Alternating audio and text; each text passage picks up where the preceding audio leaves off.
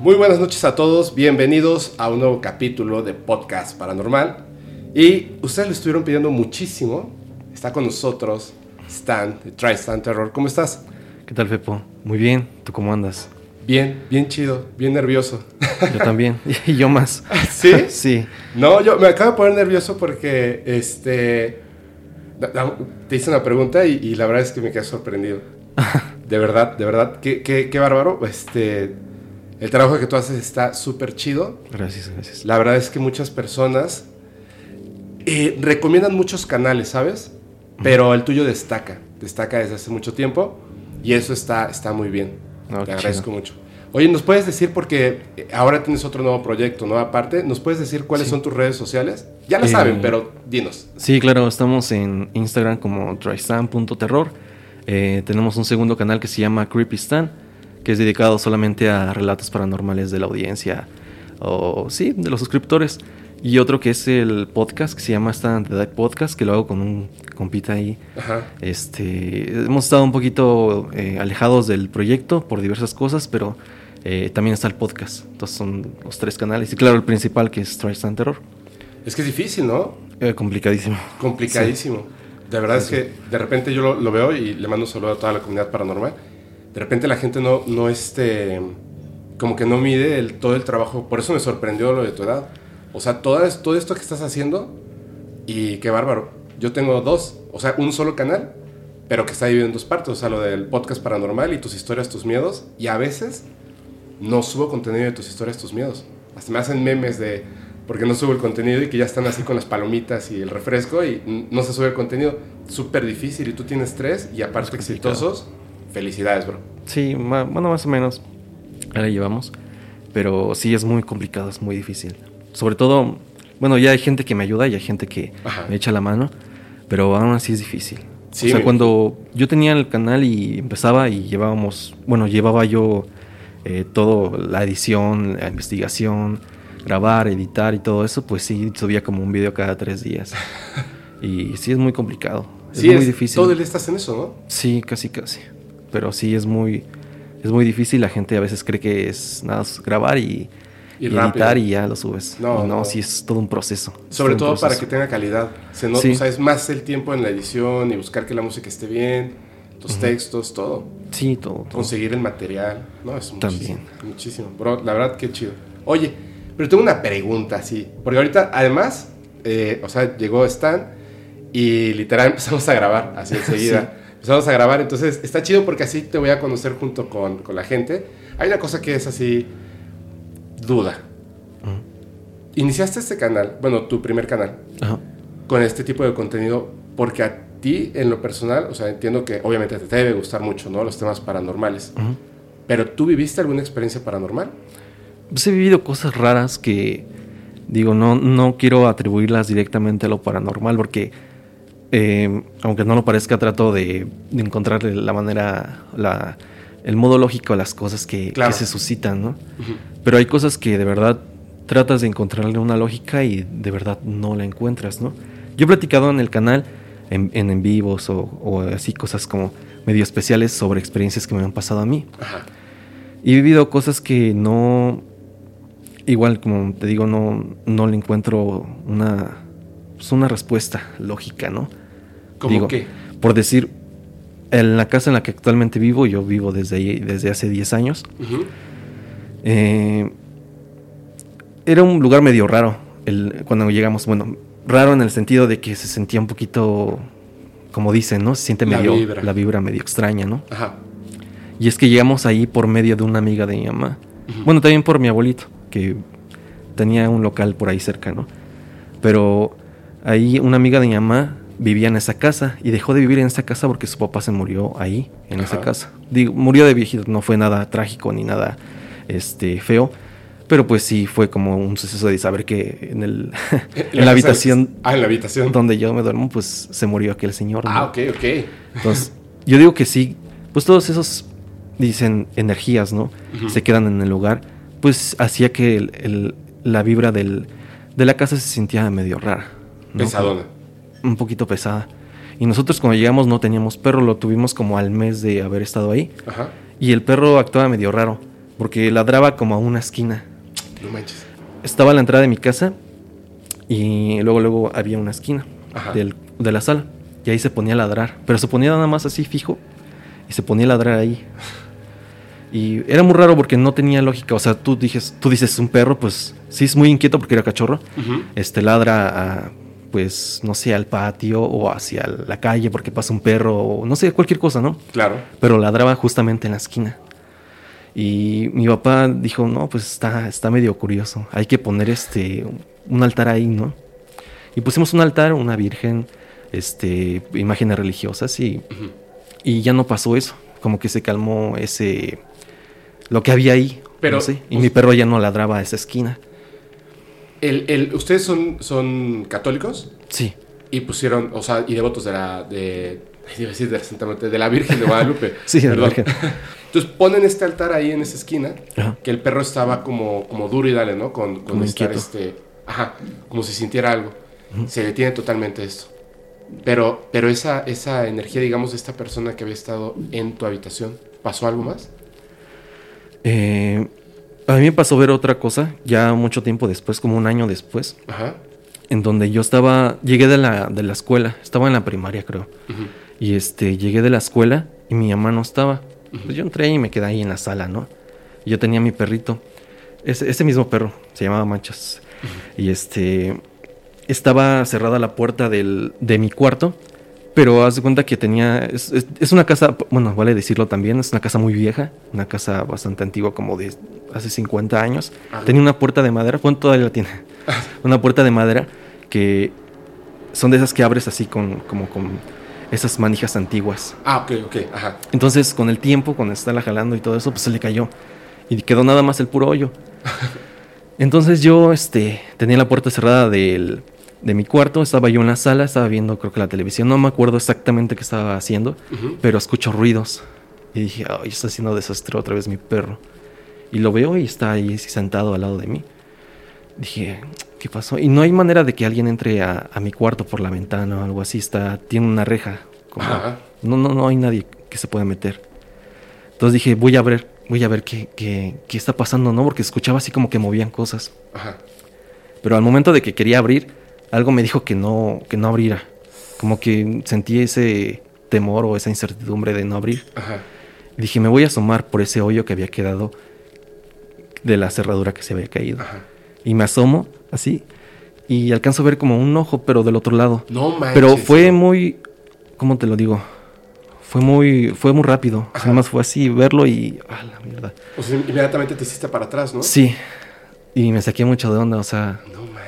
Trato de, de imaginar qué, qué pasó después. No me acuerdo bien exactamente qué hice, pero sí, o sea, sí me acuerdo que me asusté bastante. Sí, no, me imagino. Y ya sabes, como siempre le conté a mis papás y fue así como de, ah, no, a lo mejor te lo imaginaste o, o algo así, ¿no? Como que no me creyeron mucho, pero sí, yo me acuerdo, exact- o sea, bien, bien como vi aquel, aquel ojo en la, en la mirilla. Bueno, no en la mirilla, en, el espacio en el donde espacio. Pero literal te pasó como de película de terror, ¿no? Sí, fue como una escena de, suena hasta cliché, ¿no? Como de, Sí. de que abres la, no sé, esa, el espejo del baño donde están los Ah, el utensilios. botiquín. Ujú. Sí. Y lo cierras y ya está Y algo ya está atrás. atrás, Sí, sí. suena así como un cliché, pero Suena como cliché. fue muy, fue muy raro eso. Es que de hecho hay una escena eh, muy parecida en la película de Guillermo del Toro de... Este... Ay, Dios mío. El espinazo del diablo. Sí la conozco. El niño se asoma y del otro lado se asoma... Santi se llamaba, ¿no? El fantasma. No me acuerdo. El ya tiene mucho que la vi. Sí, sí, sí. Algo así, algo así. Pero me parece que ese tipo de cuestiones son así, no porque la realidad le copia a la ficción, sino al revés. O sea, esos relatos son como provenientes de este tipo de relatos, ¿no? Como si fuera algo mm, que va ocurriendo, o sea, constantemente. Yo le decía a, Alex, un amigo, este, ya lo conociste, que es explorador urbano, digo, me parece interesante que algunas, o sea, no solamente salir a explorar los sitios, sino que hay personas que utilizan herramientas, no, no tecnológicas, porque es- está, bueno, pienso yo que es como medio chafa, así de, de compras un Spirit Box, ¿no? Así de, claro, güey, porque como sabemos cómo medir un, un fantasma, entonces podemos generar un aparato. Pero la realidad es que, por ejemplo, hay ciertas técnicas que existen desde hace mucho tiempo, el ruido blanco, que es, por ejemplo, lo, lo de la radio o la televisión cuando está sin señal, y que por alguna razón nos damos cuenta de que capta ciertas cosas, ¿no? Rostros, este, sonidos, psicofonías y más.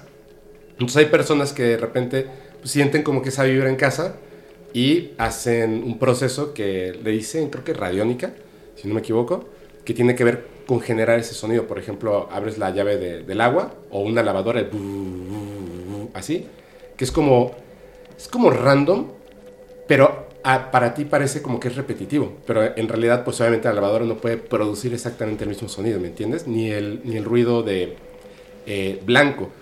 Entonces pones una grabadora de cinta magnética y la dejas ahí, o sea, haces una pregunta y la dejas y captas esos, o sea, como esas voces, o sea, tiene que ser cinta magnética específicamente. Y también lo pueden hacer, por ejemplo, con Super 8, que también es una cinta magnética, pero de grabación y grabas la televisión con el, con el ruido y se, o sea, pero no es, ya no es para idolia, o sea, literalmente se ven como si fueran fotografías de personas que ya no están con nosotros, lo cual es muy raro. O sea, lo que es muy raro es que han aparecido rostros de personas. A ver, y, vamos a las imágenes, pero a ver qué piensas de esto. Una persona eh, se da cuenta que en su casa hay una actividad fuerte, poltergeist. Descubre que está esto de que pueden hacer el, poner una cámara Super 8 de cinta magnética y grabar la televisión en, así sin señales. Entonces él piensa que van a aparecer el rostro de su mamá, o sea, de su madre o de su padre que habían fallecido. Aparecen otros rostros, pero sí efectivamente aparece el rostro de su padre.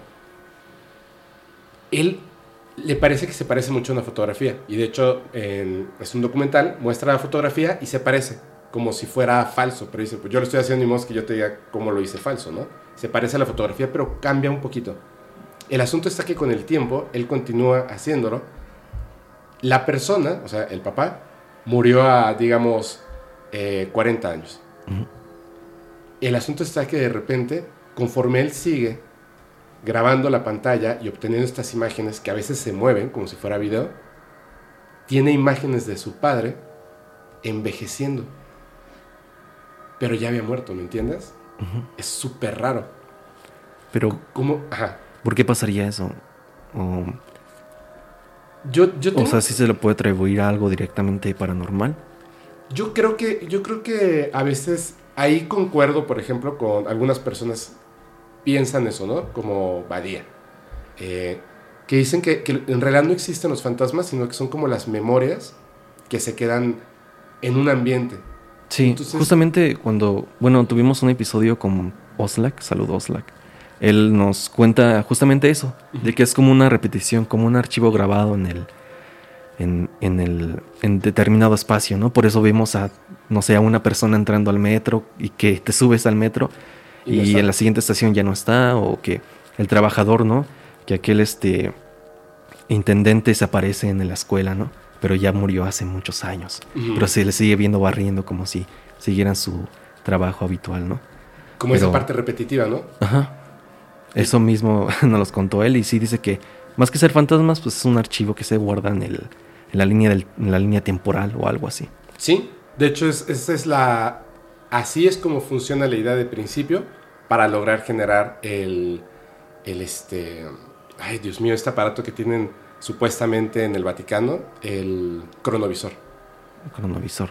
¿Lo has escuchado? Me suena, pero no me acuerdo exactamente de cómo funcionaba o qué era. Imagínate esto, o sea, ellos descubren que hay como una huella de, de las personas, de los seres vivos. O sea, todo lo que está ocurriendo en el planeta, nosotros vemos el tiempo de manera lineal, pero en realidad no es así. Es, imagínalo de esta manera el planeta dándole la vuelta durante un año al Sol, ¿no? Es, eso.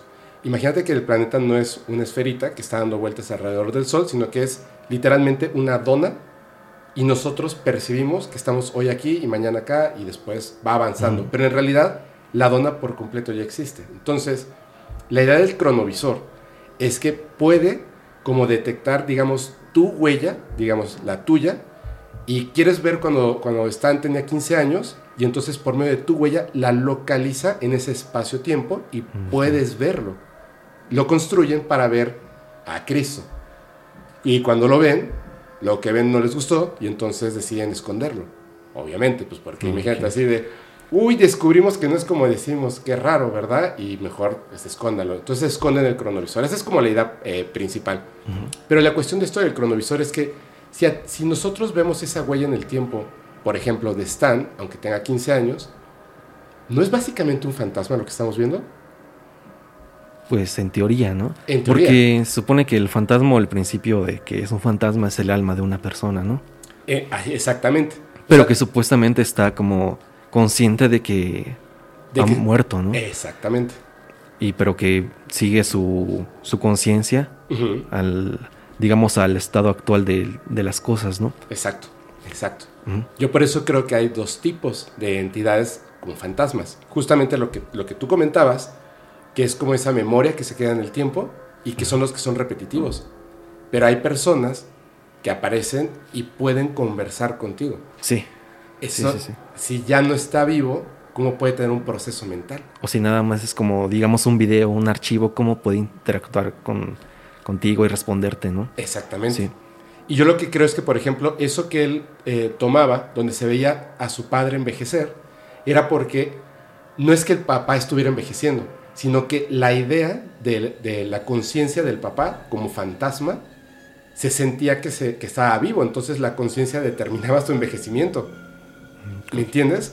Creo que por eso él veía esa representación, porque a lo mejor el papá no, no sabía que, que ya no estaba en vida, Y él Bien. sentía cada vez más grande, ¿no? Exacto, se sentía envejeciendo. Y entonces, pues, lo veía envejeciendo. O, o, lo, o lo más este, fácil, era otra persona y ya, ¿no? Sí, también, también. Puede ser. ¿Ahí se nos cayó algo? No, fui yo, ¿verdad? No sé. Ah, no, ese es el vecino de arriba. O es, o es algo O poltergeist. es un poltergeist. Oye, ¿qué- de, todo la- de todas las cosas que has estado tú investigando, viendo, haciendo contenido, ¿cuál es la, la parte paranormal que más te llama la atención? Eh, pues hay muchos tópicos. Eh, no sé por qué, pero me gusta mucho, sí, los fantasmas o los misterios que pasan en el metro. Ajá. Es que el metro es un lugar, yo lo he dicho varias veces en los videos, es un lugar enigmático, es, es un lugar este, propicio para los fantasmas, ¿no? Estar en el metro ya casi al cierre a las 11, 11 y media de la noche es un lugar, es una experiencia es aterradora. Los pasillos oscuros, solitarios, no se escucha nada. O sea, como que cualquier cosa puede pasar. Y, pero pasan muchas cosas en el metro, ¿no? Se han visto como fantasmas, justamente, ¿no? Este, gente rara, o los fallos de la realidad del metro, que es como, digamos, un nuevo tópico que, que se ha abarcado y que mucha gente le ha pasado. Como que un usuario va en cierta línea, va en cierta dirección, digamos, va hacia el zócalo, ¿no? y de repente llega a una estación que tiene que... Él creía que ya la siguiente era el Zócalo, pero se da cuenta al bajarse que es una estación como tres, tres estaciones atrás de Zócalo, ¿no? ¿no? Digamos, está apenas como en San Juan, digo, en San Antonio Abad, ¿no? Digamos un ejemplo, ¿no? Ajá. Y pasa eso muchas veces. Y digo, a la razón lógica que podríamos darle a eso es de que el usuario se quedó dormido o que iba Se cansado, se, no sé, cualquier cosa, ¿no? Pero lo raro viene cuando el usuario y otros este, pasajeros confirman que lo mismo, lo mismo pasó, que se saltaron unas estaciones o que, que retrocedieron varias estaciones sin siquiera... Exacto, porque si Eh, te las saltas te quedas dormido, pero si estás pendiente y cuando te bajas estás tres atrás, es cuando ya se vuelve raro. Sí, eso es lo más extraño. Y que concuerdes con el pasajero de al lado, ¿no? Claro. Que te diga, oye, pero ya habíamos pasado esa estación, ¿no? o no la siguiente era este Pino Suárez. O sea, eso, eso es ya cuando se torna misterioso, ¿no? Cuando ya como que hay varios testigos, ya es cuando dices, pues, ¿qué está pasando, no? O sea, ¿qué pasó? O- o ¿por, qué, ¿Por qué sucedió esto? Eh, También comentaste de gente extraña. Sí, gente extraña. ¿Cómo que gente extraña? Bueno, hay un relato que, este, de hecho, se volvió conocido en los relatos de la noche, Ajá. este, de la mujer sonriente del ah, la metro. mujer sonriente, sí. Ajá. Que no, no se sabe qué, qué es esa mujer. ¿Nos puedes contar? O sea, digo, Ah. supongo que ya la gente ya, pero ya la conoce, ¿no? Pero habrán dos o tres despistados y qué mala onda que estemos comentando y no sepa Sí, claro. de qué es. Eh, bueno, se supone que la mujer sonriente del metro es una entidad o una persona extraña que vaga en las, en las estaciones y su, aspec- su aspecto es muy atemorizante. Su aspecto es, eh, raro, como atemporal, atemporal, ¿no? Como que parece de otra época. Y que simplemente no interactuó con los usuarios más que viéndolos directamente y sonriéndoles. Se les queda viendo. Ajá, se les queda viendo. Y, sonriendo, ¿no? Y, sí, no para de sonreír. Sonrisa eh, muy macabra. Digo, no, no hay una foto, no hay videos de, de, ella, pero pues solo testimonios, pero sí la nombran así como que es muy intimidante su, su sonrisa. Te hace agachar la mirada simplemente con verla, ¿no? Sí. Pero no se sabe que es ella, pero se supone que ya muchos usuarios han tenido encuentros con ella, que, los han, que la, la mujer los ha perseguido, y pues sí, básicamente es la mujer sonriente del metro. Hay, hay, de hecho, hay una película ahora, ¿no? Se acaba de estrenar. Que es así como. ¿Sí? Ah, sí. Sí, ¿verdad? Y que están, eh, tienen como que ese juego de, de, que es una persona que no deja de sonreír. Ajá. Digo, eso suena en el tráiler y es como súper creepy. Sí, son varias personas. Bueno, es como una entidad que se mete en las personas y las provoca que... A que sonrían, ¿no? Que sonrían, ajá. ¿Ah, ya la viste? No, no, todavía no. Creo que todavía no se estrena. Ah, es que vi unos pósters aquí en la ciudad y dije, ay, qué padre, quiero ver esa película. Pero sí es justamente eso, lo de, lo de la mujer del metro. En este, la mujer sonriente en el metro. ¿Hay alguna otra entidad que, que hayas escuchado o algún caso que particularmente te haya parecido, inclusive así como, no, eso no puede ser, pero muy extraño o muy terrorífico? Mm, pues lo del vampiro de Barranca del Muerto. Bueno, esa ya se sabe que es una creepypasta, que es alguien que creó la historia tal cual. Ajá. Pero sí hubo mucho tiempo en que se creía que eso era cierto, ¿no? Que había un vampiro, que, ¿no? Ajá, que había un vampiro o un monstruo en la terminal de Barranca del Muerto.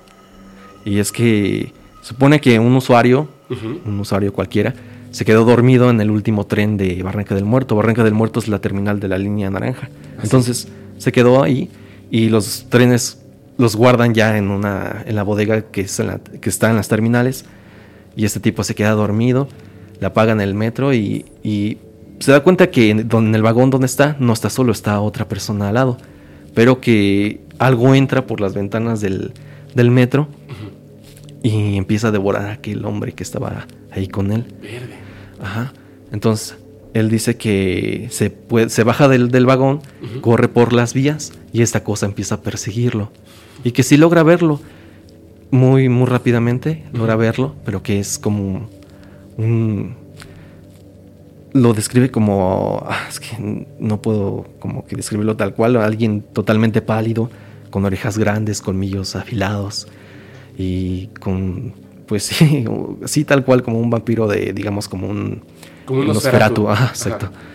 Y que simplemente ya cuando llegó a la luz de la estación de Barranca, esa cosa se regresó hacia la oscuridad. Pero sí quedó como que esa, esa imagen del, del vampiro de Barranca del Muerto. No manches. Uh -huh. ¿Y sabes qué? Ay, mira. Hay un este. Voy, voy, a contar una experiencia que yo viví. La verdad es que yo pienso que. Um, no, no, no, sé exactamente qué pensar. Voy a dejarlo así. No sé exactamente qué pensar. Pero tú supiste, por ejemplo, cuando el, el, el creepypasta de Slenderman, pues obviamente proviene de un concurso y alguien sí. inventó ese personaje, pero no existe. O sea, es, es un creepypasta. Pero después, unas niñas eh, le quitaron la vida a otra porque supuestamente Slenderman les había dicho estas dos chicas que tenían que desvivir a la otra persona. Sí, sí, me acuerdo. De sí. hecho, hasta creo que hay una película sobre eso, ¿no? Sí, creo que se llama Slenderman, de hecho. Pero eso, eso es un hecho real. O sea, estas chicas de verdad, o sea, decían que, que Slenderman fue, la, la, o sea, fue el ser que las obligó a hacerlo. Y es, es, extraño porque, digamos, obviamente pueden decir lo que sea, ¿no? Y uno dice, ay, sí, pero pues es que están locas. Es que son dos chicas que incluso para la policía y cuando están haciendo como todo este perfil psicológico es raro porque, porque no hay ese, ese grado de, de decir, ah, es que tienes esquizofrenia. No, no tienes esquizofrenia. O sea, no, son inestables, tienen problemas en casa. No. O sea, eran realmente, sí, o sea, a lo mejor no, no así como, como la, las chicas así súper lindas y súper buenas y estudiosas, pero sí estaban en un grado de normalidad. Entonces, ¿cómo puede ser posible que dos personas, ahora sí vamos a decirlo, normales, de repente digan tener un encuentro con un ser que supuestamente no existe? O sea, que es una creepypasta. Una vez, yo me puse, hace mucho tiempo, mucho, mucho tiempo, eh, estuve investigando sobre el tema del chupacabras. Uh -huh. Y hay un tema ahí político. Sí, de hecho lo abarcamos hace mucho tiempo. ¿Ah, sí? Sí, Salinas. Bueno, se habla que Salinas creó al, al chupacabras para... Es como una cortina de humo, ¿no? Una cortina de humo. Y sin embargo, hay fotografías, testigos, hay libros, o sea, hay personas que se dedican a la investigación de ese fenómeno. Pero la cuestión está en cómo podría existir un fenómeno que antes no existía. O sea, cómo una creepypasta puede llegar a volverse realidad. Por supuesto, puede ser por existiendo la creepypasta, existiendo la historia, nosotros tornamos algunas cuestiones y le damos ese carácter. ahorita que lo dices es curioso porque yo tengo un relato eh, que podríamos asociarlo con el vampiro de Barranca del Muerto. A ver. Hay, hace como cuatro meses subí una historia en una recopilación de historias del metro sobre una eh, suscriptora que creo que su tía es eh, conductora del metro. Entonces ella dice que a un nuevo, un chico que apenas empezaba como chofer del metro, este, le dejaron encargado estacionar el metro, justamente en las bodegas. No me acuerdo de qué estación este, era o qué línea era, pero que sí lo dejaron este, estacionar el metro. Entonces, este, ya pues, era, ya al cierre de la línea. Y él dice que, que vio algo, que vio algo como que cruzaba de un vagón a otro. O sea, en las terminales, yo, bueno, yo he ido como a la terminal de, por decir, de observatorio, ¿no? Y están varias filas de, de, de este, de convoys, ¿no? Ajá. O, no sé, no me acuerdo ahorita el nombre del... O sea, de, los, este, de los trenes, pues. De los trenes, tal cual, ajá. Entonces dice esta, este, este chico nuevo en el metro que escuchaba como algo pasaba de un metro a otro, saltando así como si fuera una bestia. ¿Afuera por en el techo? En el techo, ajá. Entonces dice que saltaba de una cosa a otra. Y que esta cosa empezó a perseguirlo así también. Como en la creepypasta tal cual. Sí. Y empezó a perseguirlo hasta que llegó a la, a la estación. Y ya le preguntaron que qué había pasado, pero que estaba en shock. No podía hablar, no podía decir nada. Ya hasta después ya dijo que algo, había algo ahí en, en, la en las bodegas del metro. Que algo que, pues no sé, pues sintió miedo, ¿no? Pero que era algo pesado porque se escuchaba cómo caía, ¿no? ¿Pero lo alcanzó a ver?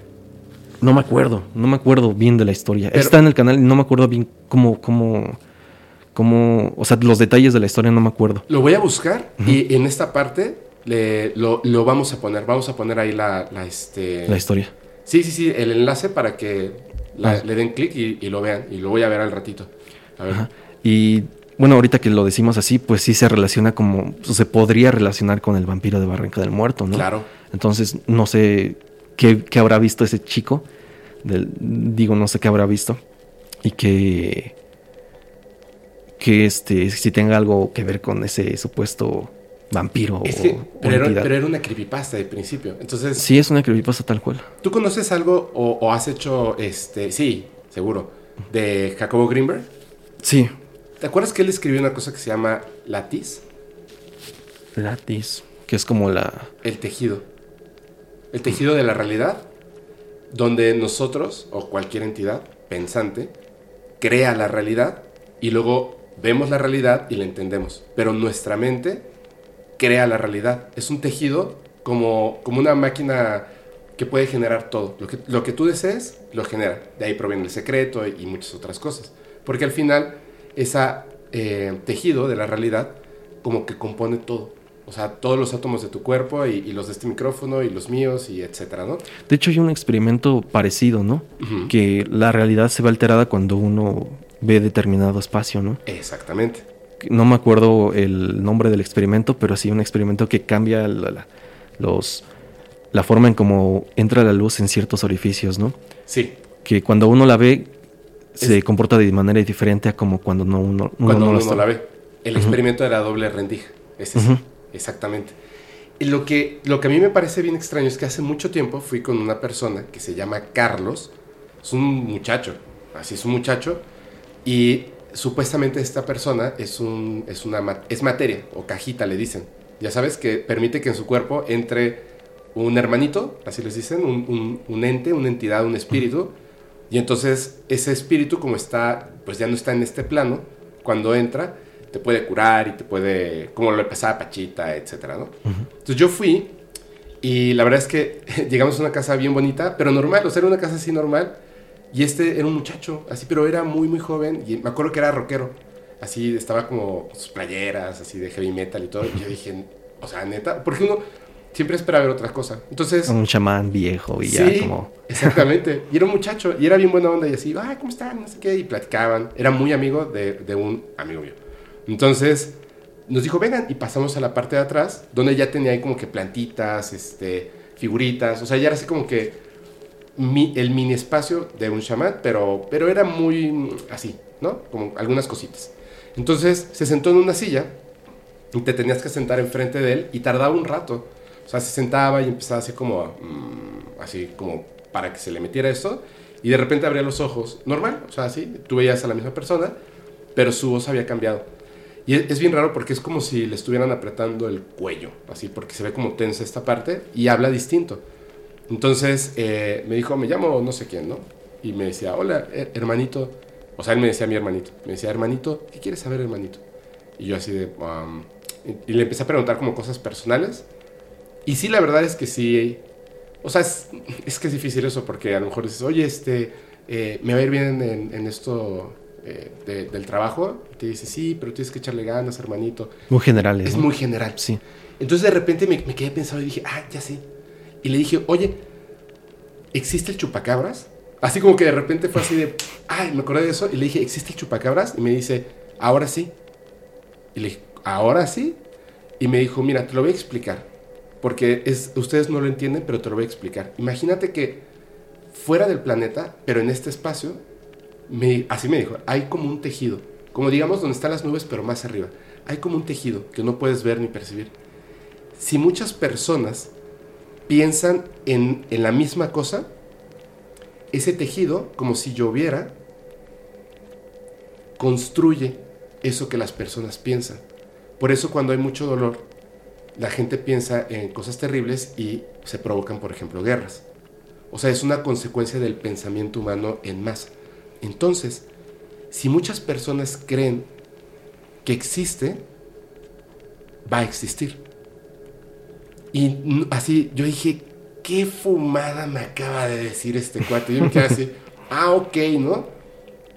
Hasta que eh, veo lo de Jacobo Greenberg, hasta que veo lo de Pachita, hasta que, como que de repente me encajaron cosas. Digo, no estoy diciendo que así sea, no tengo ninguna prueba, por supuesto, pero si, si es como dice Jacobo, el hecho de que, de que muchas personas piensen que existe el vampiro del metro o que existe Slenderman o que existe puede ser que en conjunto como una tulpa, construyan esto, ¿me entiendes? Sí. Puede ser. Sí, porque el, principio del tulpa es crear algo con tu propia mente, ¿no? Crear una entidad. Exactamente, exactamente. Y lo que creas son entidades. Está raro, ¿no? Está muy raro. Y bueno, en cierta forma podría ser el principio de cualquier entidad paranormal popular, ¿no? Digamos la llorona o... Exacto. No sé. Eh, la planchada. La planchada, que se aparece en cada hospital de, la República, ¿no? Exacto, exacto. Wow. Oye, se supone que íbamos a hablar de, los misterios de cosas de Fortune. Sí. No, ya nos desviamos un buen, pero está interesante eso que dijiste. No, Está, está, chido. A mí me gusta eso. O sea, sí, y, luego igual no llegamos al tema, pero, pero, este, pero está padre, está padre conocer eso. Sí. ¿Tú eh, ¿qué, qué, qué viste? A ver, primero que nada, para la gente que no sepa qué es 4chan, es un foro que en, aquel, aquí lo tengo apuntado, el 1 de octubre del 2003 lo crea una persona que se llama Christopher, que se hace llamar en el foro, yo creo que ya no está, que es como el administrador principal, que es como Moot, M-O-O-T. Lo crea a los 15 años, pero esa, esa idea, híjole, me encantan esas historias porque, ay, wow, es un super genio.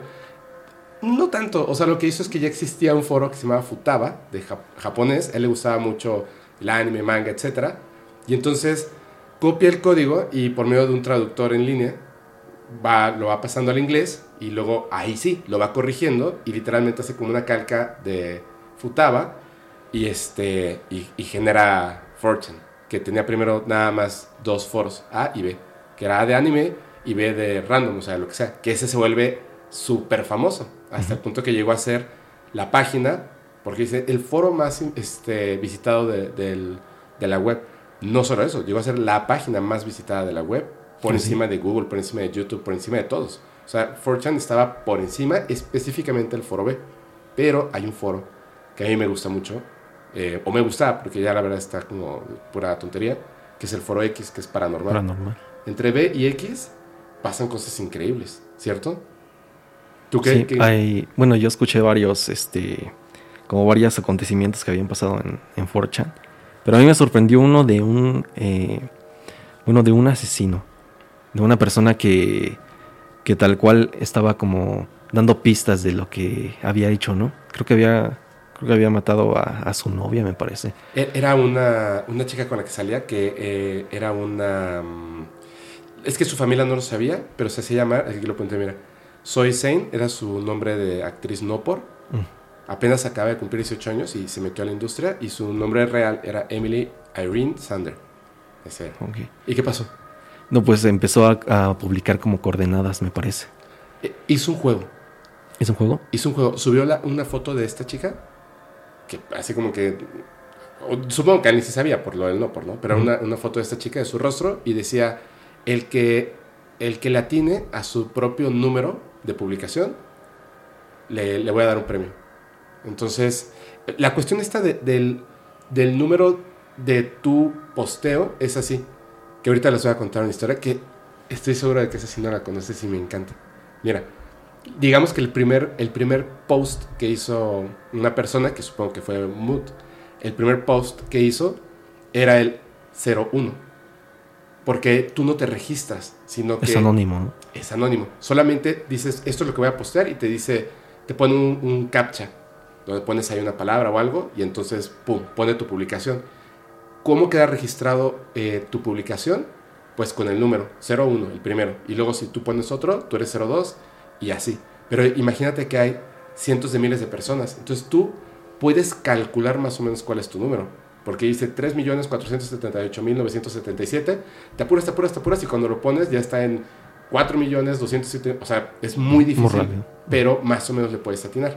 Entonces dijo, el que la atine a, a su propio, o sea, que su post pones su número y es el mismo número de tu publicación, le doy el premio. Y la gente estaba ahí, dure, dale, dure, dale, dure, dale. Y de repente alguien, pip, le, le pegó, le atina y dice, bingo. Y le pone unas coordenadas. Y ahora sí, ¿qué pasó? Eh, pues buscaron y se dieron cuenta que era como un lugar medio desértico, ¿no? Sí. Bueno, un lugar apartado de la, de la civilización. Ajá. Y a los pocos días se dieron cuenta que había una noticia, ¿no? Me parece. Así es. Que encontraron una chica muerta justamente en esa, en esa localización. Y era la de la foto. Y era la de la foto. Che, gente loca. Es muy complicado entender a las personas. Ese tipo se fue a, a, o sea, de Estados Unidos, se vino aquí a México y este, y lo, pues la agarraron, ¿no? porque desde Estados Unidos le avisaron al gobierno mexicano que esta persona había cometido un asesinato. Y, eh, chin, ahí le voy a como un pip. había desvivido a alguien. Y tardaron un montón de tiempo en extraditarlo. Pero justamente lo de las coordenadas, por eso salió la noticia. Alguien en el foro dijo, híjole, o sea, ¿por qué mandan las coordenadas? Y entonces habló a la policía y les contó lo que había pasado anónimamente. O sea, en el foro estaba anónimo y también aquí dijo, mira, ¿sabes qué pasó esto? Nos pusieron estas coordenadas. Entonces la policía fue y pues bingo, ahí estaba.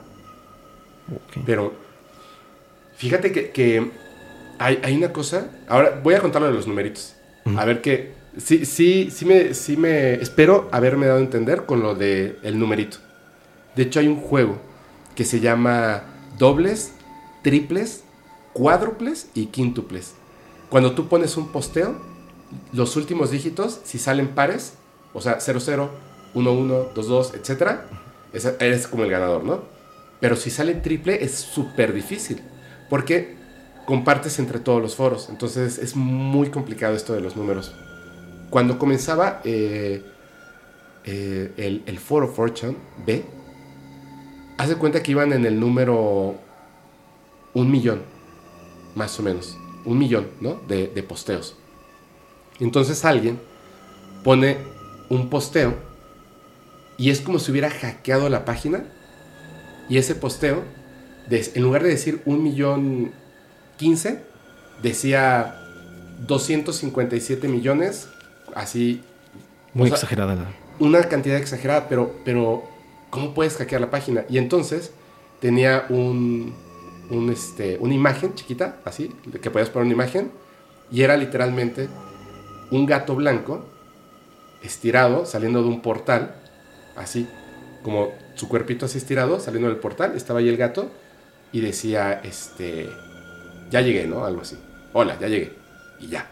O sea, era solamente eso. Y había puesto un, un número ahí, así como que adivinando su número. Después, o sea, eso se quedó ahí y hubo como que gente que le pareció extraño, simplemente le tomó una captura de pantalla y ya. Pero de hecho está en, los archivos de Fortune, porque se quedan ahí. Cuatro años después, cuatro años después, estaban en un foro hablando de X y Y cosa y obviamente ya, ya estaban llegando esos números. Y una persona pone un post que dice, hola, ya me voy, soy un viajero en el tiempo. Y pone una imagen donde es la, la nalguita del gato entrando al portal y su número, en lugar de ser 244 millones y bla, bla, bla, era un millón, da, da, da, uno. O sea... Como, si hubiera sido el siguiente. Exacto, pero de hace cuatro años. Y hace cuatro años como si hubiera sido el de cuatro años adelante, ¿me entiendes? O sea, lo cambió. Y la cuestión es esta. Imagínate, oh, claro que puedes hackear la página. Sí. O sea, si eres así fregón, pues claro que la puedes hackear y puedes cambiar el número y bla, bla, bla, bla. Solamente hacer esa broma por cuatro años, cuando a lo mejor nadie lo iba, o sea, nadie, se iba a dar cuenta. Nadie se iba a dar cuenta. Es como muy raro, ¿no? Sí. A menos que haya sido un chiste de los administradores de Fortune, que es, lo más probable, ¿no? Eso es lo más probable. Pero está, está chido porque pasan esas cositas ahí que de repente empiezan a... como que empiezan a jugar con tu mente. O sea, te hacen dudar de las cosas y a lo mejor creas un tulpa, ¿no? También, ya creas un viajero en el tiempo. Pero me habías dicho de, los, de los cristales, ¿no? Ah, sí. Sí, lo de los cristales fue muy popular hace muchos años. Sí, hubo mucha gente que sí lo intentó. Es que hay gente que es súper malvada. Sí. Súper malvada. Sí, como esa gente que ponía navajas, ¿no? En los dulces de Halloween. Pero es, un creepypasta, ¿no? ¿O sí? No, sí pasó. En las manzanas, ¿no? Que les metían eh, navajas. O en las barras de chocolates tipo, no sé, Milky Way. Ponía tal cual una hojilla de cúter ahí. Entonces el niño cuando le estaba morder. Mm, y aparte no sabes en qué casa fue. No, no, como te, es, bueno, sí se puede arrastrar, pero es muy difícil, ¿no? Es muy difícil. Es muy difícil. Pero sí, eso hubo un tiempo en Estados Unidos que pasó. No manches, qué feo. También ponían, creo que eso pasó aquí en la Ciudad de México. Ponían este, como croquetas o. Sí. O. no sé, como comida para perro, pero con clavos. Sí, bro. Horrible. Yo, yo he visto gente que lo ha hecho. O sea, no, no, no a la gente haciéndolo, sino en allá donde estamos nosotros, que es Mérida. Hay muchos gatos, muchísimos. O sea, es como la ciudad de los gatos. Y pues obviamente también hay, hay bastantes perros este, callejeros, pero es que no, o sea, es su planeta también, no inventes, ¿no? Sí. Y, si se reproducen es por culpa de la sociedad que no tiene un control sobre estas cosas. Pero de repente hay gente que va y deja comida en las esquinas con lo que acabas de comentar, clavos o veneno y así. De hecho, una vez que el mismo gobierno dijo, hay, hay muchos, este, ya hay muchos animales callejeros y el gobierno fue a dejar alimento este, envenenado. Nosotros teníamos seis gatos y los seis gatos se murieron. No manches. Sí, horrible, horrible, horrible. Pero bueno, así. ¿Qué pasó? No, sí, que, que feos que me hizo como que sentir medio. Sí, no, es horrible, es horrible, eso es horrible. Este, bueno, sí, los cristales de 4chan era pues, tal cual un, digámoslo así, una, una publicación de un tipo que te aseguraba hacer cristales mágicos, ¿no? Cristales que me parece que se iluminaban solitos, ¿no? Ajá, están bien bonitos así. Ajá, tal cual era como unos minerales así, recién sacados de, de la roca. Ajá. Y te prometía que, que, se podían este, iluminar, ¿no? Ajá. Y es que te mostraba imágenes, ¿no? De los resultados que, te, que él había hecho con los cristales, ¿no? Pero para esto tenías que hacer como un proceso químico. No recuerdo cuál era el proceso químico exactamente, pero tenías que hacer un proceso químico. Yo, lo tengo aquí, pero, pero prefiero no decirlo exactamente. Bueno, sí, mejor. Sí, sí solamente era, era con cosas que todo el mundo tiene en su casa. Así tal cual. Sí, eran cosas que podías conseguir en la, no sé, en la tienda, en, un bodega borrera, cualquier cosa. Así es. Y la, gente comenzó a hacerlo, ¿no? Eh, tenía un, un, detalle que era, juntabas estos productos y un popote. Y entonces tú con el popote le soplabas para hacer el como el cristal. Sí, ese era como que el, ¿cómo se puede decir? Como el detonante para que se formara, ¿no? El cristal supuestamente. Pero estabas, estabas creando como ácido, me parece, ¿no? Sí, así es. De hecho, exactamente lo que se creaba era ácido clorhídrico en forma de gas. Gas. El ácido clorhídrico, es como, más o menos, creo, no equivocarme, es como lo que se le conoce al ácido muriático. El que usan para que se, para el piso, ¿no? Me parece. Exactamente, exactamente. Imagínate eso en forma de gas. Cuando tú tienes la cara cerca y le soplas y sí. te quema la cara. No, y el hecho de que tú le soples como que esa persona lo, lo hizo justamente como para que fuera más efectiva su, su, su, bueno, lo que quería hacer con las personas, ¿no? Lo que quería provocar. Así es. Porque pudo nada más haberle dicho, no, pues ahora sí que viértelo en un recipiente y revuélvelo, ¿no? Así es. Pero las posibilidades de que le pasara algo a una persona se reducían. Así es. Entonces, gente, bueno, después de esto, después de haber probado el experimento, empezó a postear de que era muy peligroso, ¿no? De que era, pues, mortal. No, no, sé, no sé si hubo tal cual fallecimientos. Sí. ¿Sí hubo? Sí, de, de niños que lo hicieron en casa pensando que, o sea, ya sabes, ¿no? O sea, estás en esa edad y el, o sea, fueron pocos, creo, si no me equivoco, fueron dos.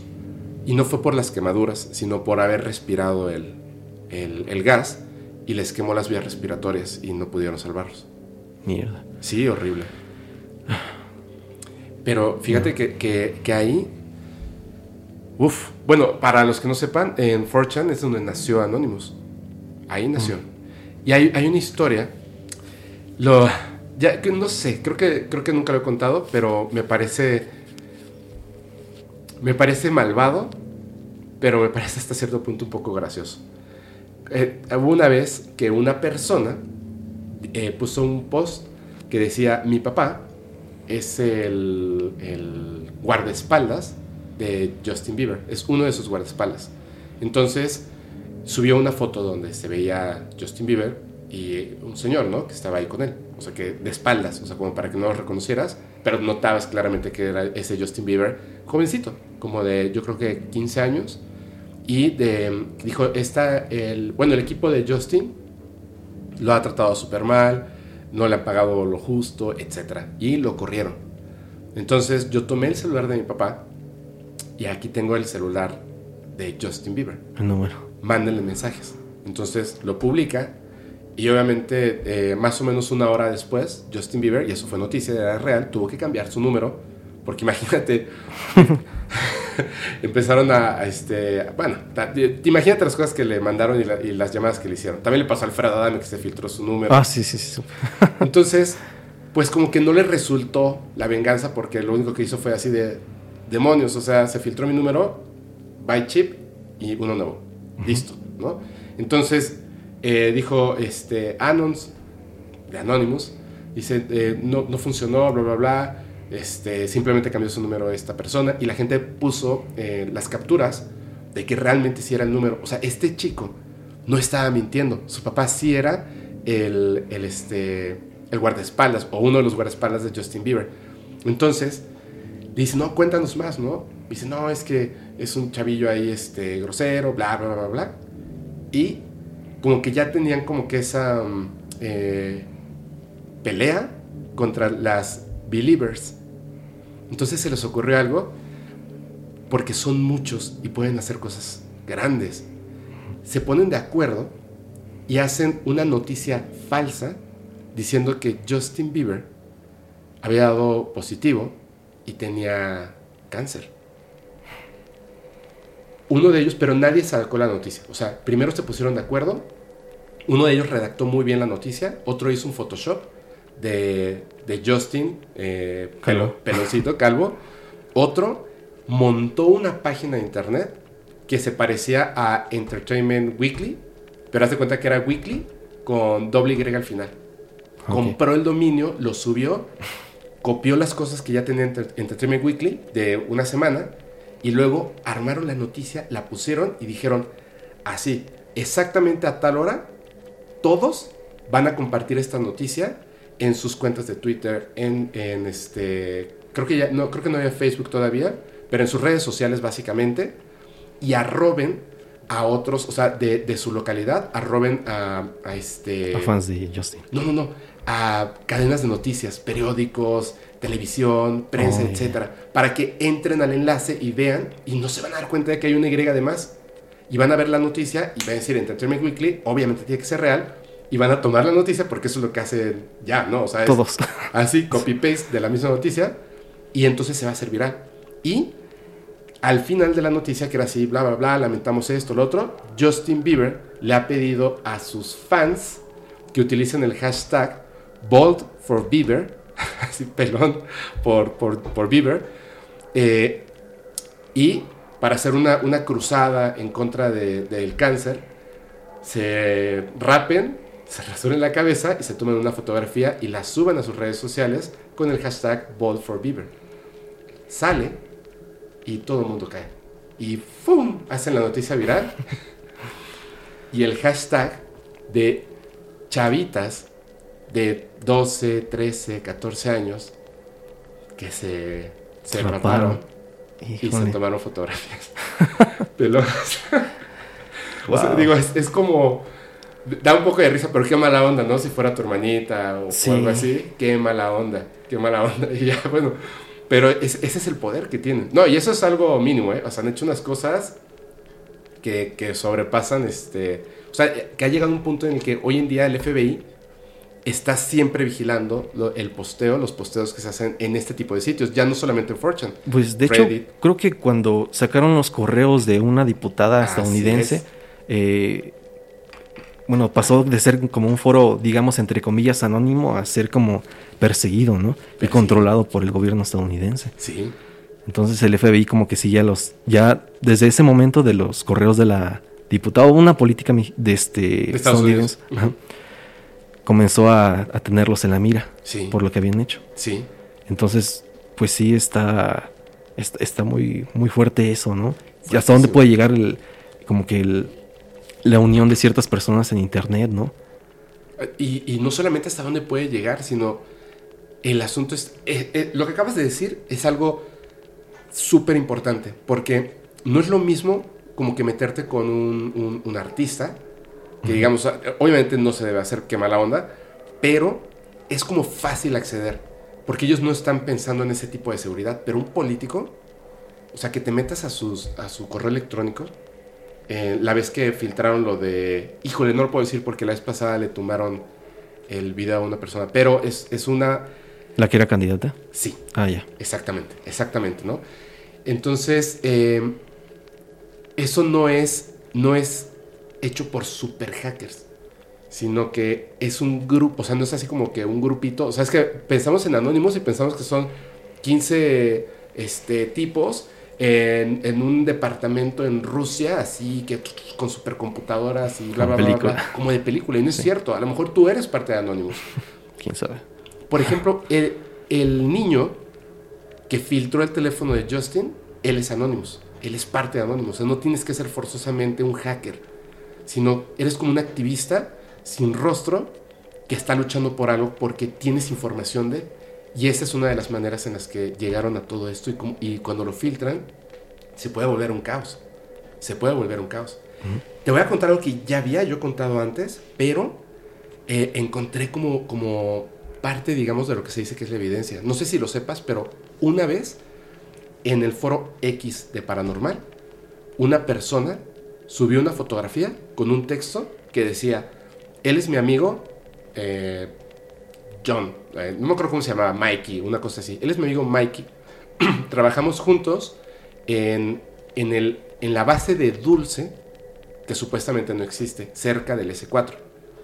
Hoy salimos a, a dar un paseo breve, sin que nadie nos viera, y Mikey me pidió que le hiciera una fotografía. Le queda bien la gorra, ¿no? Y la subió. Mikey era un extraterrestre. Y estaba en la carretera, y estaba Mikey con, o sea, vestido, o sea, una persona reptiloide, el clásico alien reptil, o sea, ojos grandes, tal cual, con, vestido con ropa humana y con una gorra. que además no le quedaba, pues la tenía como así, nada más, como medio puestita, en una carretera, en ahí, o sea, como, pues esta parte creo que es por este Nuevo México, exactamente es Nuevo México. Y ya, subió, hubo dos, tres comentarios, estuvo, yo creo que un minuto el, el, este, el post. El post. Y de repente, no solamente bajaron el, el, el, post, sino que fue la primera vez, la primera vez en años que el dominio, o sea, el sitio web completo se cayó. La primera vez. Nunca había pasado. Nunca. Y, y no hay evidencia. Sí, sí, está la foto en internet.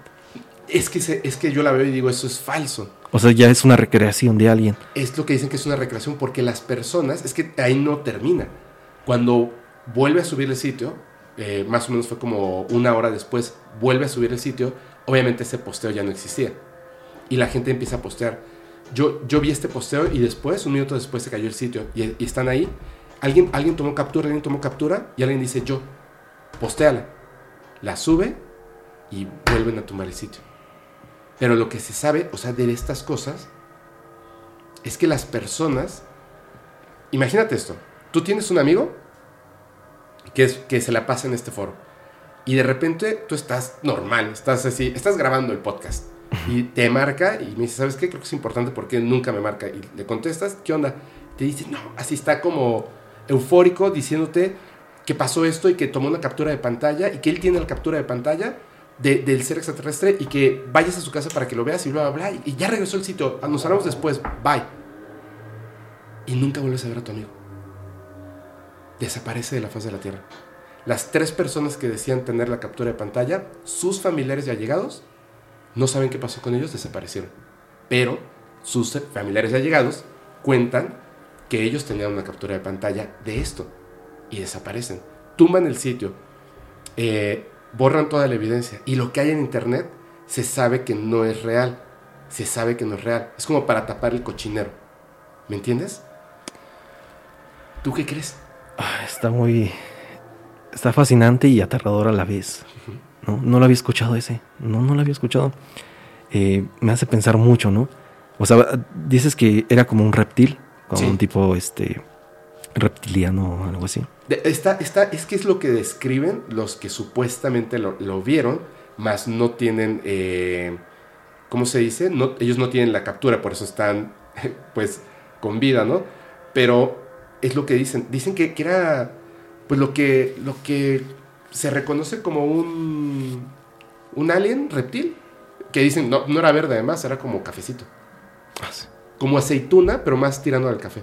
Como las aceitunas cuando ya están viejas, de ese color. No manches. Pero está raro, ¿no? Está muy extraño. Está. No sé, eso que dices que tumbaron el sitio está muy fuerte. Está fuertísimo. No cualquiera podría hacerlo, ¿no? No, no, no. No. Es.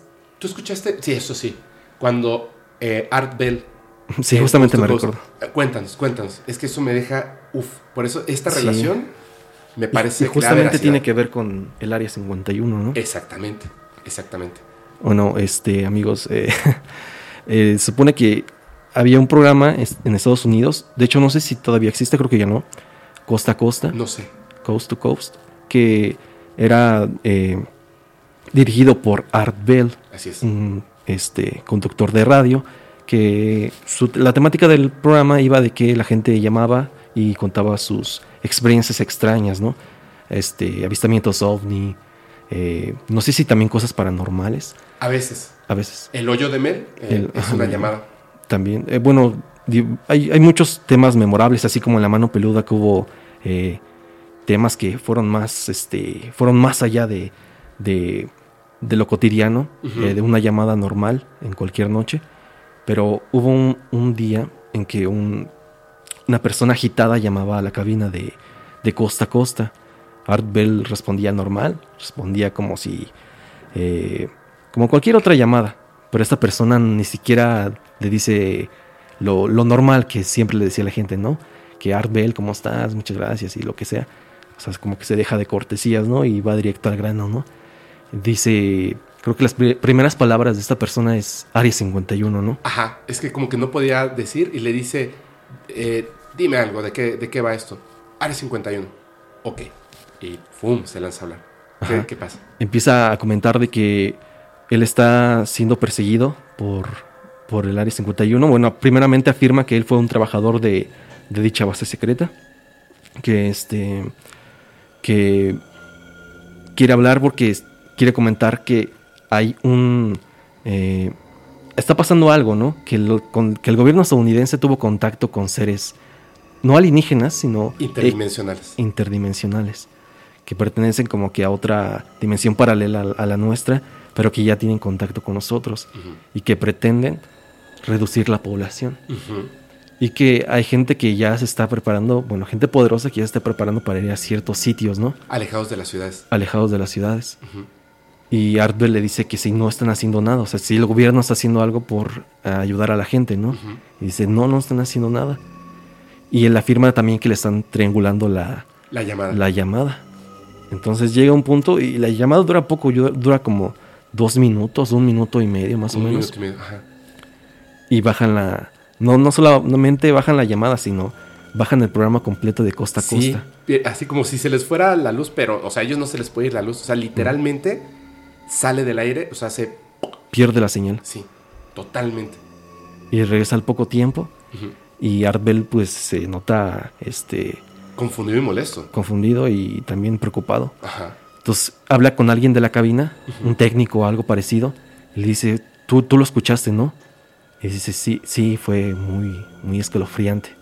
Y esa persona le dice que seguramente fue algo del gobierno. Bueno, esa persona que está con él Ajá. en la cabina le dice que seguramente fue algo del gobierno. Sí, porque comentan, dice, en tantos años que llevamos, nunca, nunca había pasado esto. Hello, Art. Yes. Hi. Um, I, I, I, don't have a whole lot of uh, time. Um, Well, look, let's begin by finding out whether you're using this line properly or not. uh, Area, Area 51. Yeah, um, that's right. Were you an employee or are you now? uh, I, a former employee. Former um, employee. I, I, I was let go on a medical discharge about a week ago, and and I, I've kind of been running a, across the country. Um, oh man, I don't know where to start. They're they're uh, they're, they're, they're gonna um, they'll triangulate on this position really really soon. So Um, you can't spend a lot of time on the phone. Uh, So give us something quick. Okay, um, um, okay, what, what we're thinking of as, as aliens are, they're, uh, they're, they're extra dimensional beings that an earlier precursor of the, um, space program made contact with. Uh, they, they are not what they claim to be. Uh, they have infiltrated a lot of uh, uh, a, a lot of aspects of, of, of the military establishment, particularly the Area 51. Uh, the, the disasters that are coming, they the, the military. I'm sorry, the, the government knows about them, and th- there's a lot of safe areas in this world that they could begin moving the population to now, Art. But they're not doing. They're not doing anything. They are not. They want the major population centers wiped out so that the, the few that are left will be more easily controllable. Discharge.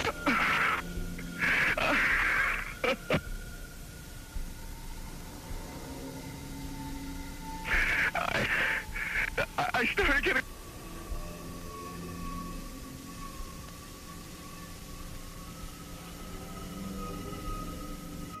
In some way, something knocked us off the air, and we're on a backup system now.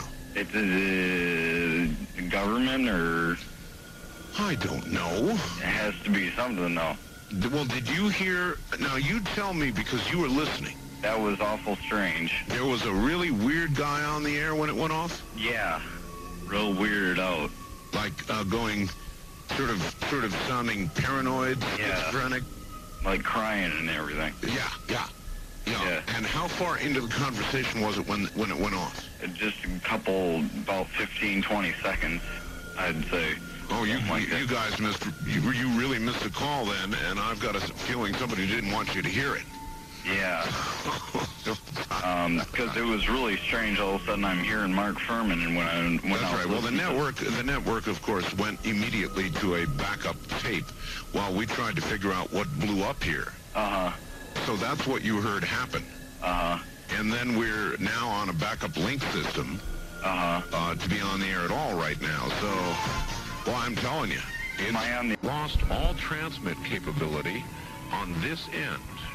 Here in Nevada, the transmitter went belly up suddenly for some unknown reason. I've never seen it do this in all the years, all the years that we've been on the air.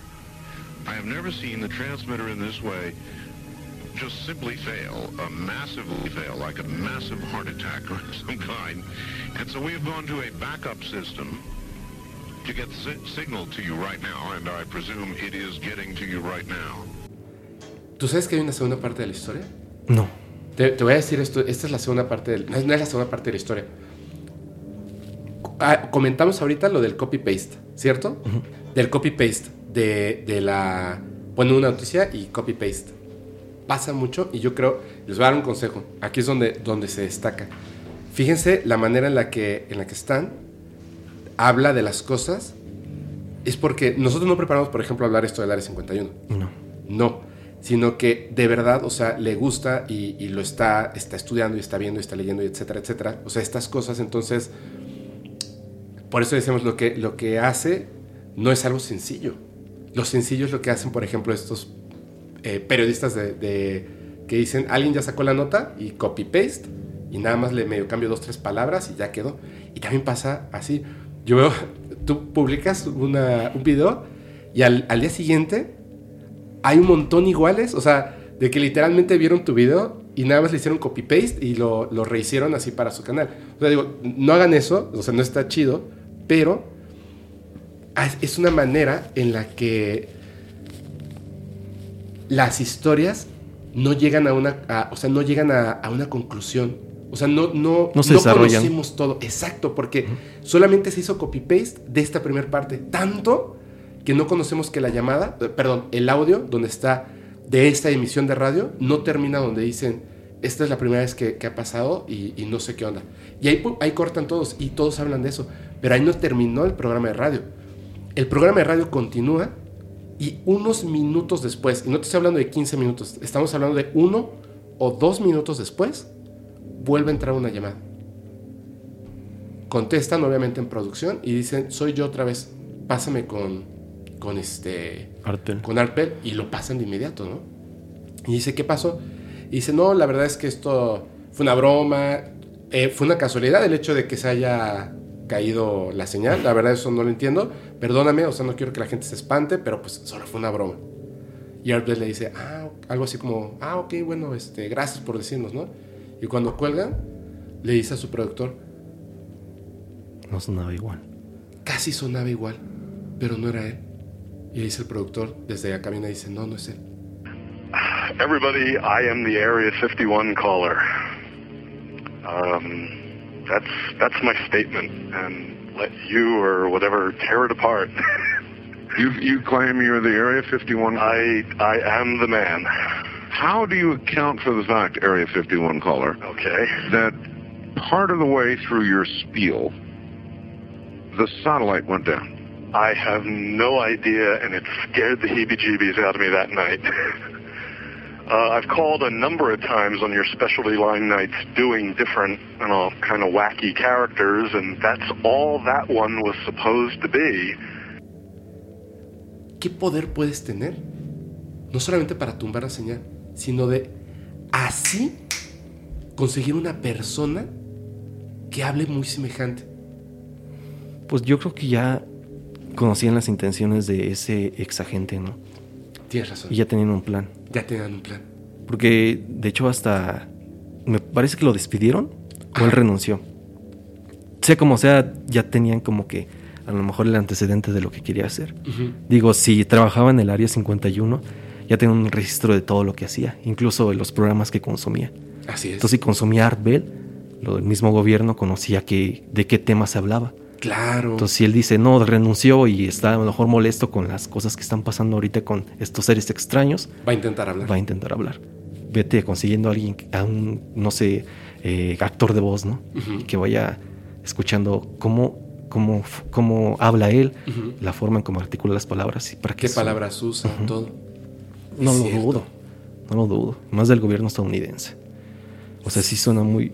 que lo pudieron haber hecho así. Sí lo pudieron haber hecho. ¿Y, y tú crees, por ejemplo, regresando entonces a lo de el, este, el extraterrestre este, la fotografía, ¿tú crees que pudo haber sido real? Pues para que hayan tumbado, tumbado el sitio entero, puede que sí. Sí, ¿verdad? Pero, ¿por qué esa persona publicaría esa imagen? O sea, ¿cuál sería su. como su propósito? Ay, a ver, déjame, déjame. Sí, sí, ok. Sí, ya lo puedo decir porque eso me comentaba el señor Jaime Maussan y decía, por ejemplo, de unas pruebas que él tiene de un ser que él piensa que es extraterrestre por las evidencias. ¿Y qué es lo que hace el no sé quién? ¿Qué es lo que hacen? Le ponen una etiqueta que dice niño de dos años. Pero es un ser de 120 centímetros. No puede ser un niño de dos años, ¿me entiendes? La cabeza, la forma de las manos, la cantidad de dedos, su anatomía. De hecho, yo tengo ese documento y él me dio permiso, donde están las fotografías de la excavación, cuando obtienen por primera vez esta momia, toda la información la, la tengo en mi correo electrónico. Ya la presentamos en ese capítulo. Y te ponen ahí un humanoide que sí parece casi humano, pero que claramente, o sea, ante las evidencias no es. Está a la vista de las personas y le ponen una etiqueta que dice, esta es la momia de un niño de dos años. Y la gente dice, no, es que eh, tú, tú mientes diciendo que eso es un, un extraterrestre. ¿Cómo es posible que, o sea, ante la realidad, con algo tan sencillo, te puedan mentir? Y decía, pero ¿por qué lo ponen ahí? O sea, ¿por qué lo ponen a la vista? Quizá estas personas que controlan todo están viendo cómo reaccionamos ante literalmente ver con nuestros propios ojos un ser no humano. ¿Cómo reaccionamos ante eso? ¿Me entiendes? Entonces, quizá esa fotografía, ah, en las historias se dice que en la base, específicamente en la base de Dulce, se trabajan, hay dos tipos de seres, no humanos, extraterrestres por supuesto, que trabajan directamente con científicos humanos. O sea, no, no están ahí este, eh, que recuperaron cuerpos y... No, no, no. Como en el accidente de Roswell, ¿no? Que se los Exacto. llevaron ya muertos, me parece. Exactamente. Aquí hacen los experimentos en personas, humanos y seres no humanos, de dos tipos. Los grises altos, bueno, tres, pero eh, los grises altos y los reptilianos. Y tienen a los grises chiquitos que son como los esclavitos, porque son como, dicen que son como androides. Entonces esos son los que hacen el trabajo y andan leyendo la mente de las personas para que no hayan filtraciones. Imagínate trabajar en un lugar donde si tú piensas así de, ay, güey, esto está medio feo, o sea, hay un ser ahí que, que lo lee, o sea, que sabe lo que tú estás pensando. O sea, es como un grado extremo. Por ejemplo, si él estuviera en uno de estos lugares, como tú dices, ellos ya saben lo que él iba a hacer, porque ya lo pensó. Y alguno de estos seres puede saberlo. Yo creo que esa fotografía que subieron ahí a ese foro, dijeron, vamos a hacer una prueba de realidad, a ver qué pasa. ¿Cómo reaccionaría la gente ante... Fíjate lo extraño. ¿Tú cómo crees que sea en el momento en el que ya tengamos un contacto abierto, directo y más? ¿Tú crees que ellos, en algún, alguna de estas razas muy parecidas a los humanos, quisieran ir, por ejemplo, a Six Flags o a Disney World y subirse a una montañita rusa y ponerse una playerita con, no sé, Bob Esponja? ¿Lo harían? ¿Quién sabe? Puede ser, ¿no? Podría ser. sí son si- parecidos a si nosotros. tienen nuestras mismas, este, como... No, no solo forma de pensar, sino la forma en como...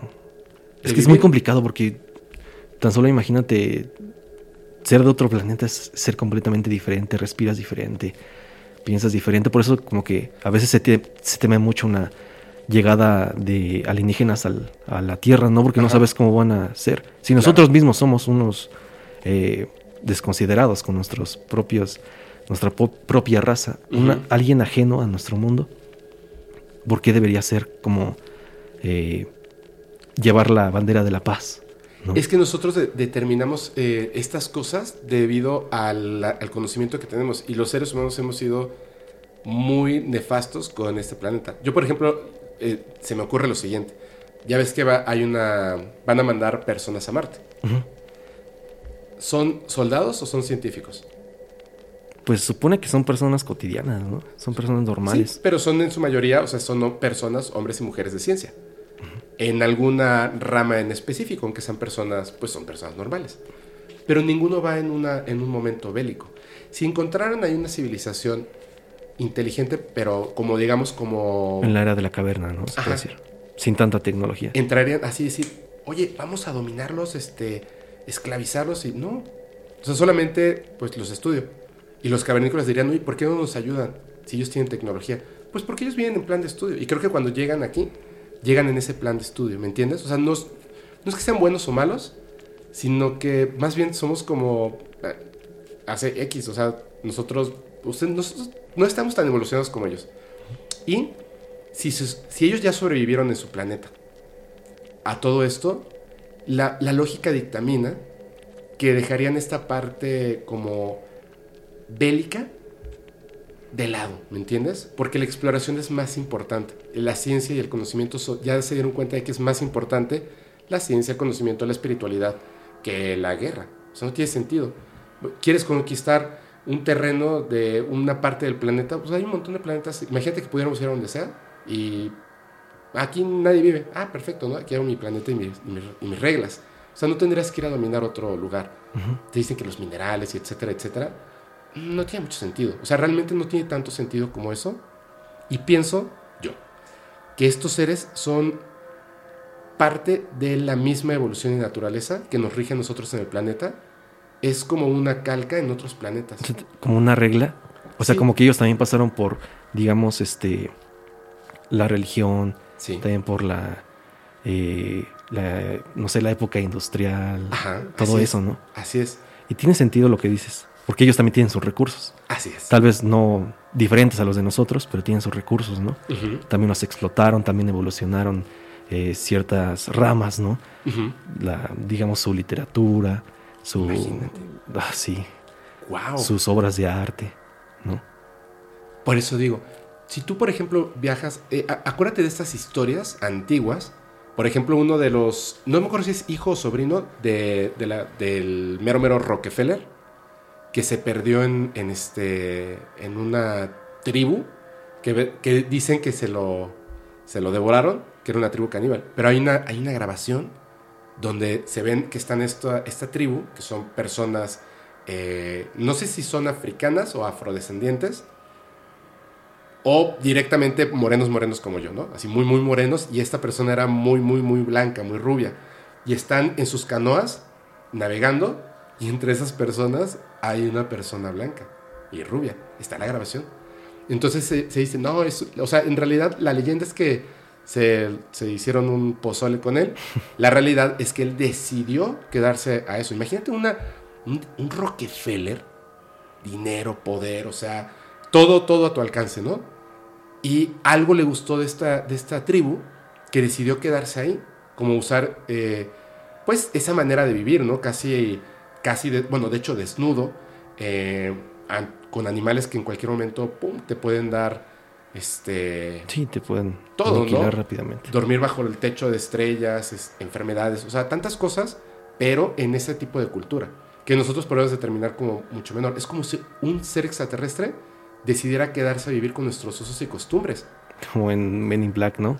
Como que son Men in Black. carteros o son este oficinistas o Exactamente. el que vende, ¿no? Ahí el que está en la esquina vendiendo como antigüedades, ¿no? Ah, sí, es cierto. que tiene su perrito. Ajá. No, no, no. Es, el que tiene perrito es otro. Ah, es otro, sí. Ajá. tú dices al que le pf, la cabeza, ¿no? Ajá, y le otra. crece otra luego, luego. Sí. Ese personaje está chido. Pues imagínate eso. Posiblemente están ahí trabajando. Y qué raro, imagínate. Es que se me hace muy raro. Que un ser extraterrestre se haga amigo de un, ser humano.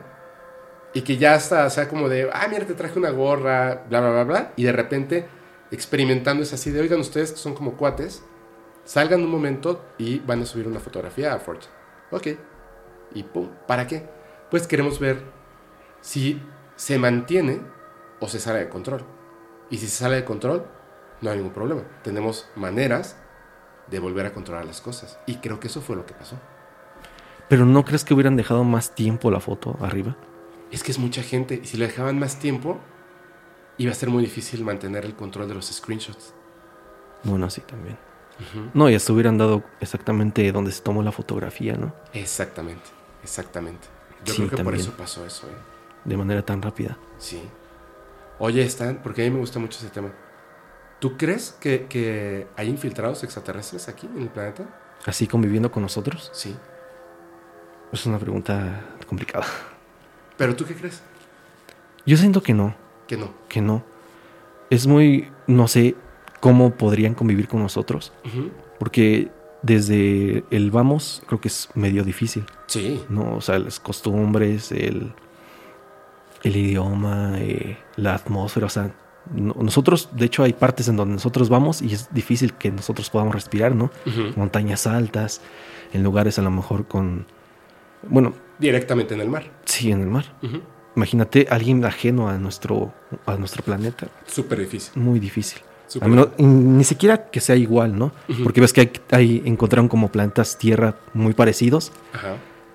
Hasta la misma gravedad no podía, no podría hacerlos adecuados aquí para, para el planeta, ¿no? Yo Así digo que no, que es difícil. O sea, que- pero sí crees que visitan la Tierra. Yo digo que sí. Yo digo, hay una teoría que dice que no- nos ven como un zoológico. Ajá. que vienen es. a vernos así como de, ah, mira, ahí, ahí están este, conviviendo, ¿no? Ahí tienen una ciudad y, no sé, siento que así nos ven. Sí, posiblemente. Lo que te decía, como, como ese pensamiento científico, ¿no? Digo, es como, sí, un zoológico, pero porque no podemos escapar. Y no es que esté diseñado así, es que no tenemos la tecnología por evolución para, para salir de nuestro propio planeta. Entonces ellos llegan y nos ven. Y tiene sentido, porque cuando se acercan los caza, ellos no huyen de inmediato, sino están ahí. Y cuando se acercan, así como que, "Pu, me muevo, así, pásale, ¿no? Y uh, regreso. Entonces, y cosas que no podemos hacer nosotros con tecnología, así, vamos a dar la vuelta otra vez, así, ya, ya se movieron. ¿Tú alguna vez has visto un ovni? Hace tiempo, hace mucho tiempo, ¿En serio? en, en el Zócalo, ajá. Ay, ¿a poco? por ahí, por el centro, ajá. Ajá. Era un día soleado, completamente despejado. Ok. Y no me acuerdo en qué exactamente en qué calle pasó, pero era ahí por el centro. Y mucha gente estaba viendo hacia arriba. Estaba, mira, y era, ¿qué te estoy diciendo? Como 2008, 2009. Ajá. O sea, los teléfonos tenían cámaras horribles, no podías captar algo bien con un teléfono. Pero la gente estaba ahí viendo. Y se veía, hace cuenta, digo, pudo haber sido algo aquí de la Tierra. Pero era pero día de, de noche. No de día. De día, ok, de día. Y se veía esa cosa plateada. Incluso se veía como que giraba porque cuando le pegaban los rayos del sol, se veía así como. Como cuando tú. Rebotaban, ¿no? Ajá, como Por que rebotaba. forma. Ajá. Y se veía que giraba. Y ahí estaban, eran como dos. dos Ah, ¿eran dos? Ajá. Y ahí estaban las personas viendo. Y así se quedaba la gente. Yo también me quedé con mi mamá ahí viendo, ¿no? A ver qué era. ¿Y cuánto tiempo estuvo así? No sé, yo me fui y ahí seguían. O sea, O yo me quedé ahí como de, cinco minutos viendo con mi "Wow, mamá. qué bonito", y nos fuimos. Ya vámonos, ¿no? Ajá. Digo, no te haces preguntas tan profundas, ¿no? Es difícil, haz de cuenta, pues sí puedes captarlo, ¿no? Pero, pues, en ese tiempo, digo, había cámaras de rollo, no podías como que captar eso, no se alcanzaba a ver. Sí. De, de hecho, es, es bien interesante porque la mayoría de las cosas de las que hablamos hoy, de- del tema ovni, son cosas que pasaron en el 47, en los 60, 70, 80, 90. O sea, de verdad es que la desclasificación nos va alcanzando conforme nosotros logramos entender y aceptar estas cosas. Pero esas cosas llevan ahí un montón de tiempo. O sea, llevan mucho tiempo estas cosas Sí. ahí. Sí, de hecho, como dices, esos eh, acercamientos ovni son, son porque ya había tecnología como para tal vez captarlo, ¿no? Ujú. Y, y bueno, sí, o sea, sí como que van evolucionando con nosotros esas cosas, ¿no? De, de hecho, te- tengo una, una idea. Dicen que por qué en México eh, hay tantos avistamientos. Avistamientos, no, no contactos, avistamientos. y creo que, creo que existe una razón muy simple. Porque no tenemos una fuerza aérea ni nada como preparados para, para actuar a eso, ¿me entiendes? O sea, es así como me imagino, ¿no? Este, eh, coronel, hay unos platillos voladores en el Zócalo de la Ciudad de México. ¿En qué? ¿En el 2010 más o menos fue? 2008, 2009, ajá. 2008, 2009. Y así de, ok, este, háblale a, a tal persona a ver si dan permiso. No, que hay que mandar un oficio. Tres meses después sobrevuela. Sí. Sí. ¿Me entiendes? Entonces, este, chispas. Pero sí puede ser, puede ser. Yo no, no sé, este... De hecho, apenas hace poco, hace como una semana, hubo un avistamiento ovni en Jalisco, me parece. No sé si lo viste. Sí, aquí tengo el video. Y está muy... Sí te deja pensando porque se ve cómo gira esa cosa. O sea, tiene varias luces y ve cómo gira. Y Y de de, repente- hecho, hay muchos videos. Hay muchos videos de, de diferentes puntos de la ciudad Eso- donde graban exactamente lo mismo. Sí, así es. Eso es lo más interesante. Te digo una cosa, yo tengo en... Casi estoy seguro de que en ese disco duro tengo ese video. O sea, no el mismo video. El video del mismo objeto, igualito, así igualito. Solo no prende así ese como haz de luz que, que al final del video como que lo tira hacia abajo. Ya ves que ha prendido como las partes de arriba. Sí. y la parte de abajo está iluminada. Y de repente como que la parte de abajo hace como un haz de luz blanco. Eh, ese video, esa misma nave, supuestamente, creo que fue grabada en Francia, si no me quiero, no me quiero equivocar, o Brasil. Ahorita que acabemos, te lo muestro. Porque estoy seguro de que está ahí. Estoy así 100% seguro. 100% seguro. O sea, lo tengo, lo tengo guardado. Y... O sea, pero tú lo captaste. No, no, no, no, no. Me lo mandaron por email, o sea, tampoco fue una persona que lo haya captado, pero hace, o sea, mucho tiempo. Y me dijo, oye, mira, esto se ve muy interesante porque se ve muy, muy real. Entonces me lo mandó y yo quise mostrarlo en un en vivo, pero me hizo dudar que se viera tan, tan claro. Y dije, Sí te van a decir que es falso. Pues yo pensaba que era falso. Hasta ahora. Pero ¿sabes qué creo? Creo que eso es algo humano. ¿No crees? ¿Crees? Como ese espiral de luz en Rusia, no sé si te acuerdas, hace muchos años. Pero eran misiles. Eran misiles. Así es. Sí, esa espiral. Y que también. eh, es que era impresionante. Sí, era como si estuviera abriendo un portal a otra dimensión, no sé, algo así. Sí, muy, muy impresionante. Y eran misiles. No sé. Pero aquí. ¿Y dónde pasó? Es- ¿En Jalisco? En Jalisco. No es como que estuviera cerca de la frontera estadounidense, ¿no? Para que, digamos, eh, están haciendo un experimento los gringos. Y aquí no, no se hace este- ese No, tipo de experimentos. Lo mismo, porque les van a decir, oye, queremos hacer esto. Y dice, sí, pero hay que hacer un oficio. no, olvídalo, ¿no? sí. Sí, no, aquí no creo. Está raro. Sí, tienes razón. Es- Este es un buen punto. Es un buen punto. Oye, este. Hay una cosa que te quería contar de Fortune, pero no sé si, si quieras contar algo antes ¿De Fortune? de lo que tú quieras. Eh, ¿Cómo que te gustaría que abordáramos? Uy. Es que. Uy, sí, así. de- a ver, ¿qué hay en el menú? dime, dime. Pues ¿qué- no sé, si quieres algo de lo que yo he abarcado el canal sobre México, sobre Sí. teorías conspirativas. A ver, teorías así. conspirativas. Digo, podríamos hablar de del chupacabras también. Bueno, ya lo abarcamos, ¿no? Mejor otra Lo cosa. que tú quieras. A ver, a- algo que a ti te interese. A mí, a mí me encanta el fenómeno ovni. Entonces yo siempre como que tiendo a hablar de esto. Pero a, a ti. Así que tú digas, esto me encanta.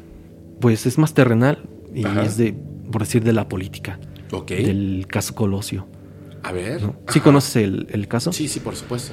Se, se habla que pues fue el mismo partido, ¿no? Quien, quien, digamos, lo dio de baja, ¿no? De, de la vida a. Colosio. Y yo hablé sobre también varias teorías sobre que había tres aburtos. Mario Aburto fue el autor eh, material que provocó la- el deceso a Colosio, ¿no? Pero el cuerpo de Colosio en el día en Lomas Taurinas, cuando, Cuando ocurre cuando ocurre eso, recibe dos disparos, casi al mismo instante. Así es. Uno en la cabeza y otro en el estómago, pero de diferentes puntos Así es.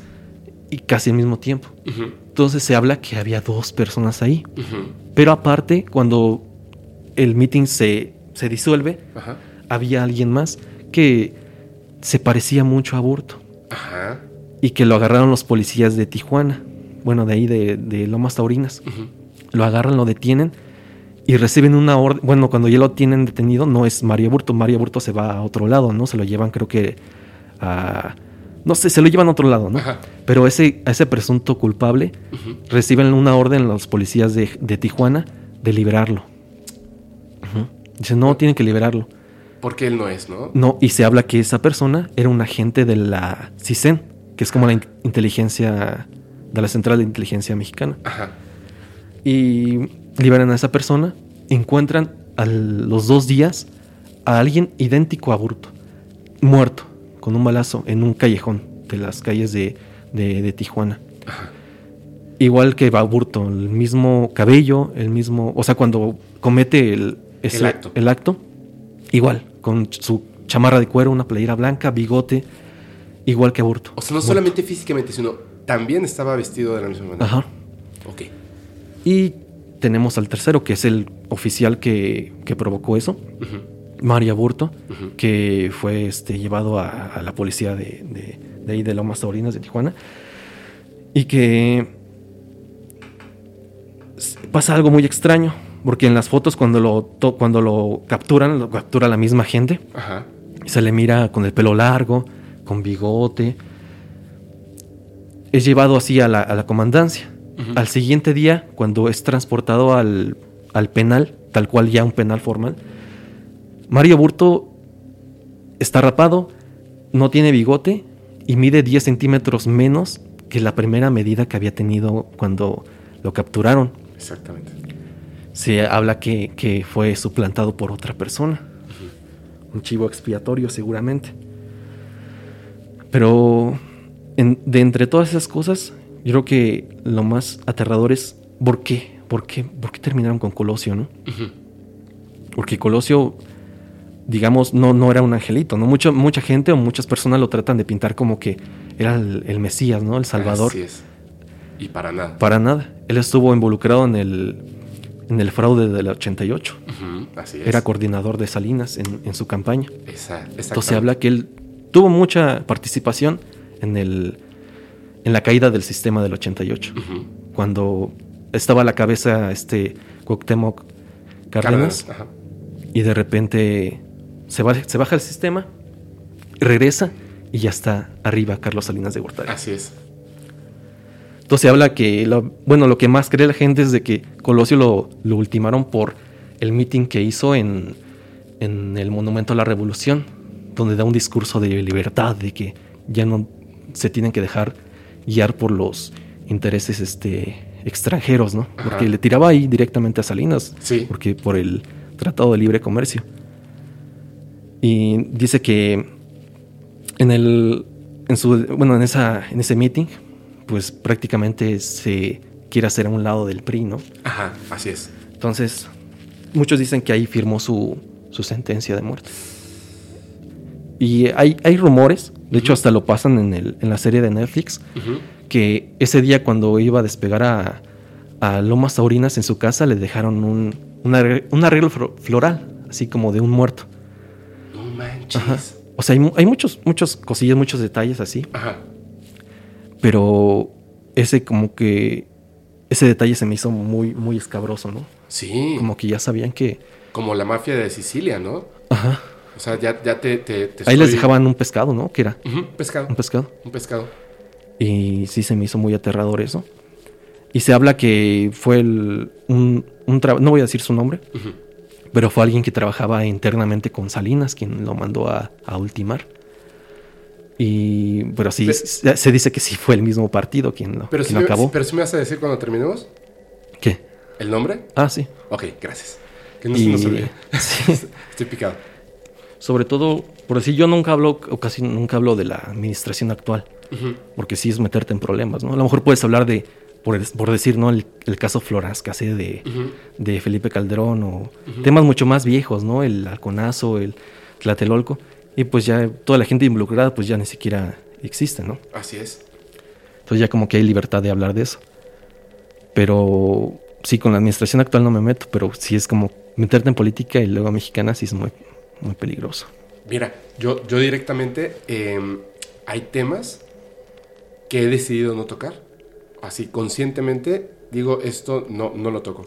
Hace, hace unos días conocí a una, a una seguidora y a su hijo. Eh, no voy a decir el nombre por, justamente por protección. Y me contaron, bueno, nos contaron algo que yo ya sabía de otras personas. Pero nunca había estado tan cerca de poder como, como llegar a ese punto, ¿me entiendes? O sea, sí sabía que existían, pero eran historias como más antiguas de, de- Lo voy a decir tal cual como es. Yo te preguntaba de, de- de los infiltrados extraterrestres. Yo sé que es un tema totalmente distinto, pero hay una manera de funcionar que es muy clara.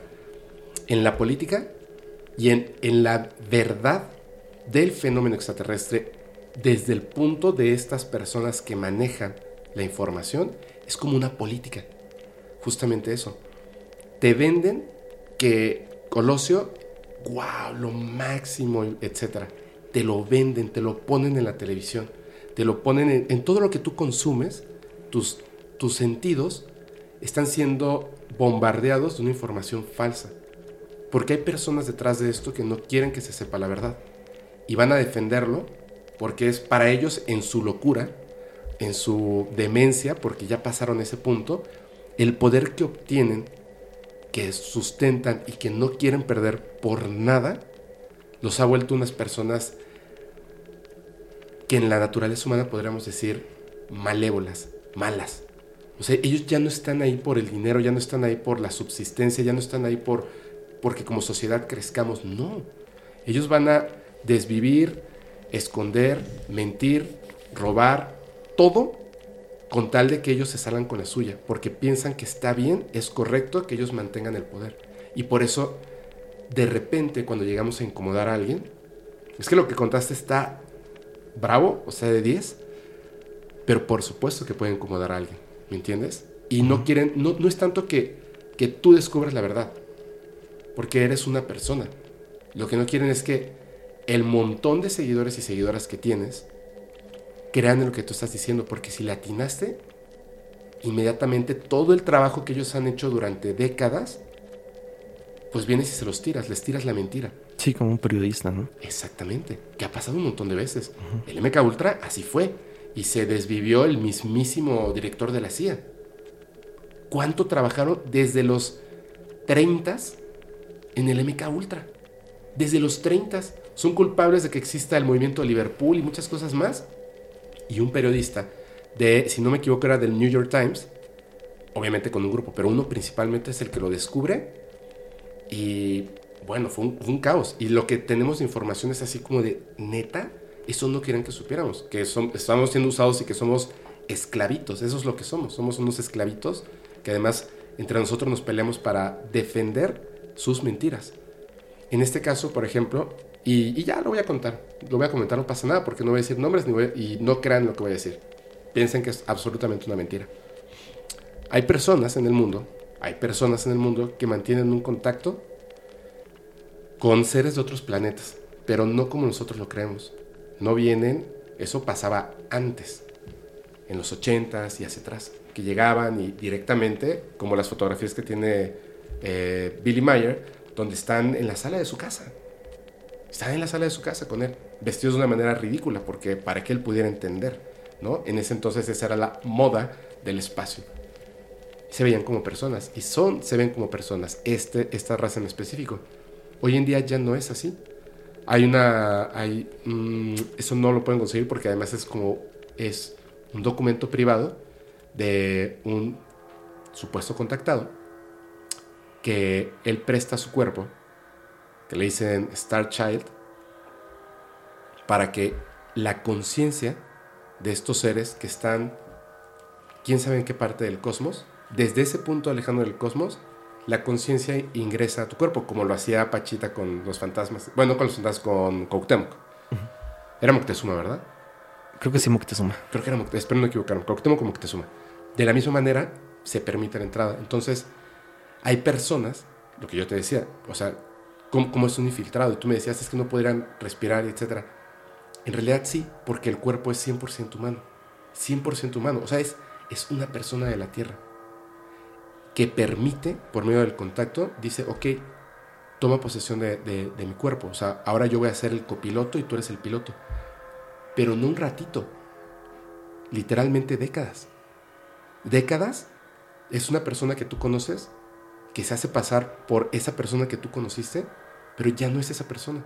Y tienen una propósitos, propósitos, que lo que justamente lo que quieren hacer es, por ejemplo, lo que tú hiciste eh, hablando de esta parte de la política es, quizá no, tú no estás diciendo fue así, pero le estás como dando esa semillita, esa como, como chispa a la gente de, oye, no puedes medir 10 centímetros menos de un día para el otro. ¿Me enti- O sea, usen, usen la cabeza, fíjense en esto. Y obviamente en ese momento está así como, paren. O sea, tú no puedes seguir por esa, esa parte. A mí me han dicho muchas veces que tenga cuidado. ¿Por qué? No me ha pasado nunca nada y, nunca he recibido una amenaza más que una vez que fue una, un fanfic. Y digo, ching, qué mala onda. Quizá porque todo lo que yo he investigado, de lo que he hablado, no he tenido la suerte de dar en el clavo como tú. Y por eso nunca he recibido una amenaza. Por eso nunca he recibido un, un hey, stop. Porque además, claramente, no es como lo vemos en las películas. O sea, no va a llegar un hombre de negro a mi casa y me va a decir, detente, o si no, este, eh, desvivimos a tu perrita, ¿no? No, no va a pasar eso. Va a pasar algo que tú, aún con la amenaza, dudes de si sí o si no. Pero te haga detenerte, ¿me entiendes? Esa es la parte que, que, que ya, o sea, ya no es un proceso de entretenimiento, o sea, el, el creador de contenido, sino que ya, ya llegas a otras, a otras partes. Y eso es lo que a mí, de, digamos, de, de las conversaciones que puedes tener con personas que están entregando su tiempo y su vida a este tipo de cosas, sí puede ser, ah, pero son creepypastas. Pero son algunas cosas, Sí. solo algunas cosas. Sí, tienen cosas reales en, Exacto. en ellas. Exacto. Y lo importante es que la gente abra, abra su mente. No porque lo diga. eh, porque lo digas tú. O porque lo diga otra persona. Sino simplemente es como. Ahí está la evidencia. Y te estoy narrando las cosas, ¿no? Y además, todavía, además de que te la estoy narrando, le estoy poniendo ahí empeño y todo, además te lo hago entretenido. Sola- ¿cuál- ¿Qué es lo que tienes que hacer? Además es gratis, está ahí en YouTube. Es. Abre tu mente. Abre tu mente. Las cosas no son como te dijo la televisión. Son todo lo contrario. Defi- definitivamente así. Si sale en la televisión, no lo creas. No lo creas. Es una máquina de hacer a la gente tonta. ¿No? Sí, sí, sí. ¿Y por qué, por qué decidiste bajarlo? Ah, porque tenía fragmentos de Netflix. Ah, ok, ok, Sí. ok, ok. Sí, por eso lo, lo bajé. O sea, ¿podrías eh, reeditarlo y, y volverlo a subir? Ajá. Sí, pero ya mejor no. ya mejor no. Mejor no. ¿Hay, alguna, ¿Hay alguno que hayas este, como pensado hacer o que hayas hecho y que al momento de decir, "Mm, mejor no? No, hasta la fecha no. ¿No? No. O sea, no, no has tenido autocensura ya, de ningún tipo. No. De ningún tipo. No, así que hablé, hablé sobre presidentes y igual así como conspiraciones, por decirlo, de la elección del 88. Pero fuera de eso, no. Pero no son conspiraciones, ¿o sí? Pues son conspiraciones porque no se sabe exactamente si es real o no. O sea, no se está confirmado. Por Claro. decirlo del fraude del, o el supuesto fraude del 88, no se sabe si es real. Hay sospechas muy claras como Sí, la caída del sistema, pero pues, realmente no es oficial. Y que no quisieron abrir las, las urnas y que luego las encontraron. Las este, quemaron. Las quemaron. Sí, es que 2 más 2 es 4. Siempre. Entonces es así. Oye, bro, este, primero que nada, gracias, porque la neta está, estaba bien chida la conversación. Estaba Sí, bien chida. buena. Sí, a mí me, me- Es que lo que me gusta, ¿sabes qué? Es cuando es gente que independientemente de lo que hace, le, le gustan mucho estos temas. O sea- por ejemplo, esto de las conspiraciones de la política. Co- Digo, mi canal no es para nada de eso y, y no me gusta meterme en esas cosas. Tenemos una broma ahí de que decimos este corazoncitos de Peña Nieto y me acabo de enterar que la gente piensa que yo soy priista. y yo así de no, así. O sea, digo, es un no. chiste nada más. ¿Cómo? No, que es un chiste nada más. Sí, es un chiste nada más. No, yo no, yo no, yo no soy de ningún partido. Así, no. Este, soy el partido de los ovnis. Entonces, este, pero es súper interesante, es súper interesante que, que, tú lo haces de esa manera, está muy chida. Y eh, me parece como bien padre platicar así, platicar así. Por eso de repente se pasan las horas. Ah, espérame. Uf, uf, ya yo iba a cometer el, el gravísimo error. Fíjate que, que yo sé que esto ya, ya lo sabes y yo sé que la gente ya lo ha eh, escuchado antes, por supuesto, porque es algo que pasó ahí en 4chan, retomando. Me gusta mucho como ver lo que los demás están como su percepción de las cosas y encontrar algo que posiblemente alguien sí habló de eso, pero no todos.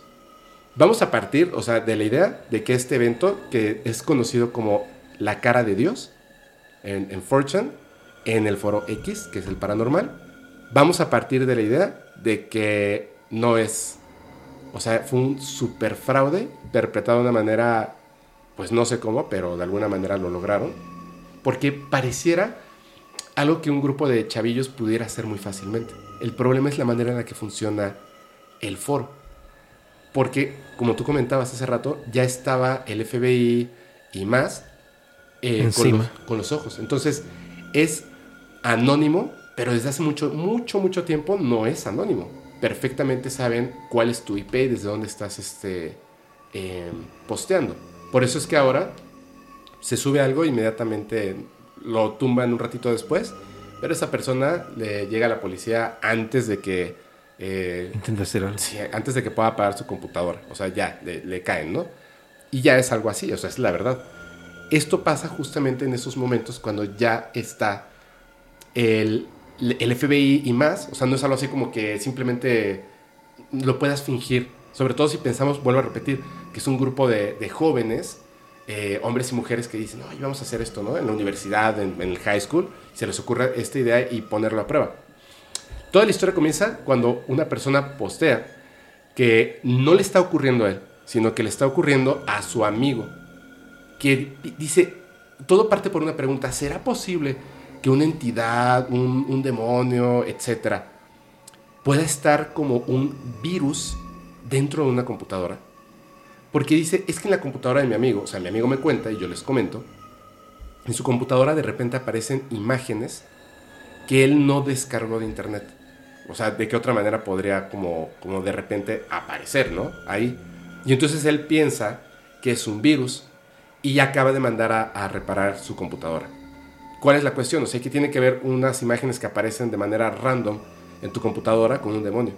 Que a partir de que comienzan a aparecer estas imágenes, según cuenta esta persona, en la casa de este muchacho comienzan a ocurrir eventos poltergeist. Lo clásico te mueven cosas, te cierran puertas, te apagan la luz, te prenden la televisión, te la apagan. O sea, literal, este muchacho apaga la televisión de su cuarto, cierra la puerta, se va a lo que sea que, haga en su vida, estudiar, etc. Y cuando regresa, la televisión está prendida. Que son como estos detallitos porque así es más o menos lo del poltergeist. No es, no es frente a ti, frente a la cámara. O sea, es como, hmm, yo apagué esa televisión, pero está encendida. Y pueden ser, ah, pero es que las televisiones se pueden prender por bla, bla, bla, bla. Sí. Pero después son los focos de la luz, después es la puerta abierta, cerrada, con llave, llegas y ya no tiene llave. Y entonces empiezan a ocurrir estas cosas al mismo tiempo de que están apareciendo estas imágenes en su computadora. Y él comenta que piensa que es un virus como de, del demonio, ¿no? O sea, así como de una entidad que le puso un virus. Y si ustedes qué piensan, y le dice, pues, obviamente empieza así el debate, así de... ¿Cómo crees? ¿Cómo crees? Y jajaja, y etcétera. Y le dicen, ¿por qué no pones las imágenes? Y, y vemos que, que puede ser, ¿no? Entonces él va consigue las imágenes y las postea. De principio postea tres imágenes, y estas son las tres imágenes. Cuando las vean, eh, y si no se las narro, es como, la parte es como si dividieras una fotografía de un rostro de una persona en secciones y solamente se ve la parte de arriba de la cabeza, como que lo que sería el cabello, en dos, en dos pedazos, y la parte de abajo es como el, la mandíbula y el labio inferior, pero está así como rojo, pixelado, muy raro.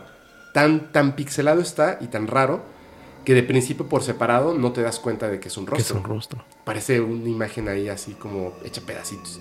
Entonces, obviamente, ya en el foro, que es un montón de personas, rapidísimo dice, papá, pa, es, es un rostro. Si lo armas así, eh, macha y ya visto de esta forma, faltan las imágenes del centro, pero es un rostro. Dice, ok, pero una persona empieza a a trabajar las imágenes, a subirle contraste, el brillo, etc. Y descubre que una de las imágenes, en la parte, eh, digamos, o sea, viendo la fotografía de frente, en la parte superior izquierda, hay algo que parece como un, este, como un código QR, más o menos, con una palabra ahí escrita. Entonces, esta persona lo que descubre es que ese como código es un código binario. Cuando lo traduces, aparece la palabra Dios tal cual. Dios, Dios. es lo que dice ahí. Pero la palabrita esta que estaba ahí escrita era un símbolo de pi, haciendo como una figura, de, de manera que es como, es una palabra, lo voy a decir mal, lo voy a eh, decir tal cual como es, porque está en, en- creo que está en griego, que es repirou. ¿Tú sabes qué significa esa palabra? Repiro. Ajá. No. Pero es así, tal cual, re, el símbolo de pi. Ajá. ro. Así es, No. repiro. Entonces, o sea, es re, el símbolo de pi, y luego row. Y luego se dan cuenta de que es obviamente repiro. Y esto tiene un significado en, en este idioma que vendría siendo como cerca de o casi. O sea, la interpretación es casi. Así como de estás, estás muy cerca o algo parecido. Como que casi, o sea, pero no cerca de espacio, sino que casi llegaste a ser. Entonces imagínate esto, dice casi Dios. Tengo una pregunta importante. ¿Quién en la cultura casi es Dios, pero no lo es? O Satanás. Exactamente. Exactamente. Porque se le conoce la historia como la cara de Dios, porque también esa misma palabra se asemeja a la interpretación de decir la cara de. Pero su, su idea más este, cercana, su interpretación más cercana, traducido obviamente a nuestro idioma, español o inglés, no es la cara de, sino es casi, cerca de ser, cerca de ser, y la palabra Dios que está en código binario. La cuestión está en que después de que aparecen estas imágenes y que hay una relación ahí de que encuentran una página griega, estoy casi seguro que es griega, donde hay- no hay información, pero por alguna razón llegan esa, a esa página. Este chico dice que hay otra imagen que, o sea, ya regresó a la computadora, a casa de este chico, y hay otra imagen. Y le dicen, a ver, o sea, eh, mándala. Y la mandan y es cuando la traducen, porque es como los ojos en inverso, o sea, el color inverso, y, este, y está como, como aplastado para hacerlo en diferentes partes. Cuando lo trabajan es muy sencillo, quedan los ojos. Hasta aquí, todo es perfectamente posible que se trate del trabajo de unos bromistas. Hasta aquí, ¿cierto? Porque es una persona la que está subiendo el contenido. Entonces perfectamente puede ser trabajo de un bromista. Pero ¿qué ocurre? Faltan las otras piezas. Y gente, un día, dice, estaba yo en casa de mi amigo, el mismo, el que comenta. Se siente algo bien feo.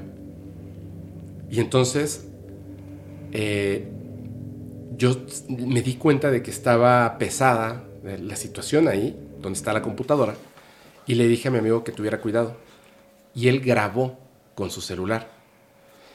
Se pone a grabar en su casa, yo creo que esperando a que ocurriera un evento poltergeist y lo tuviera en video con su celular.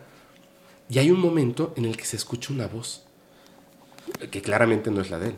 Se escucha una voz, la van a escuchar. Y después, en un momento cuando pasa cerca de una ventana, en el exterior, es muy raro, pero pareciera que esa cara roja que se está formando en fotografía, como si estuviera tridimensionalmente la cabeza de esa persona fuera de la habitación, en la ventana, o sea, como viendo hacia adentro. Es muy rápido, pero se, se ve. Entonces, cuando suben ese video contando de, de- de qué se trata, la gente que está respondiendo es gente que está checado la IP, o sea, esto no es así de, "Mm, puede ser, no, no, no. Es gente que no tiene relación con la persona que subió el video, es gente de otras partes del mundo que dicen, no puede ser. Estoy viendo el video y apareció una imagen en mi computadora. Y la suben y empiezan a formar el rostro completamente de este ser Fragmentos, ¿no? por fragmentos. Personas en otras partes del mundo. Es raro, es como si hubiera, al subir el video y se viera la cara, hubiera esparcido y terminado esa parte del virus que dejó eh, formar el rostro completo. Es un rostro escalofriante, por cierto. Sí, porque está como gritando, ¿no? Está como gritando. Pero no termina ahí la cosa.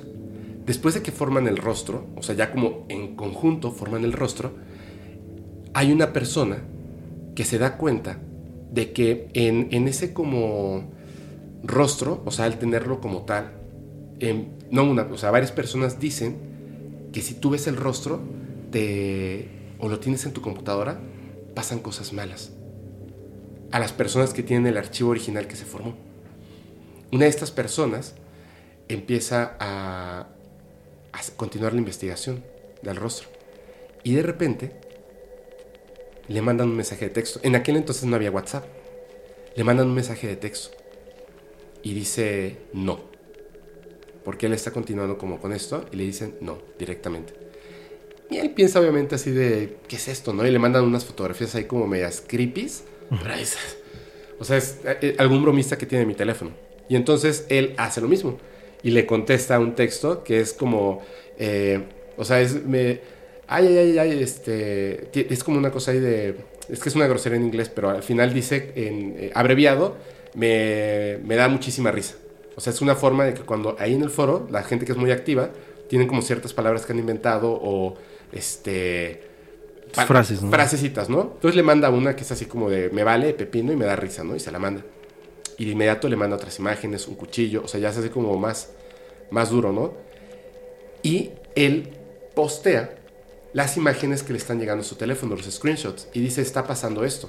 A través de, lo que yo estoy haciendo, está pasando esto. Alguien tiene mi número y me está mandando imágenes. Es un número súper extraño. Y alguien le dice, mándale la foto del rostro. Manda la foto del rostro. Y de inmediato la respuesta ya es distinta.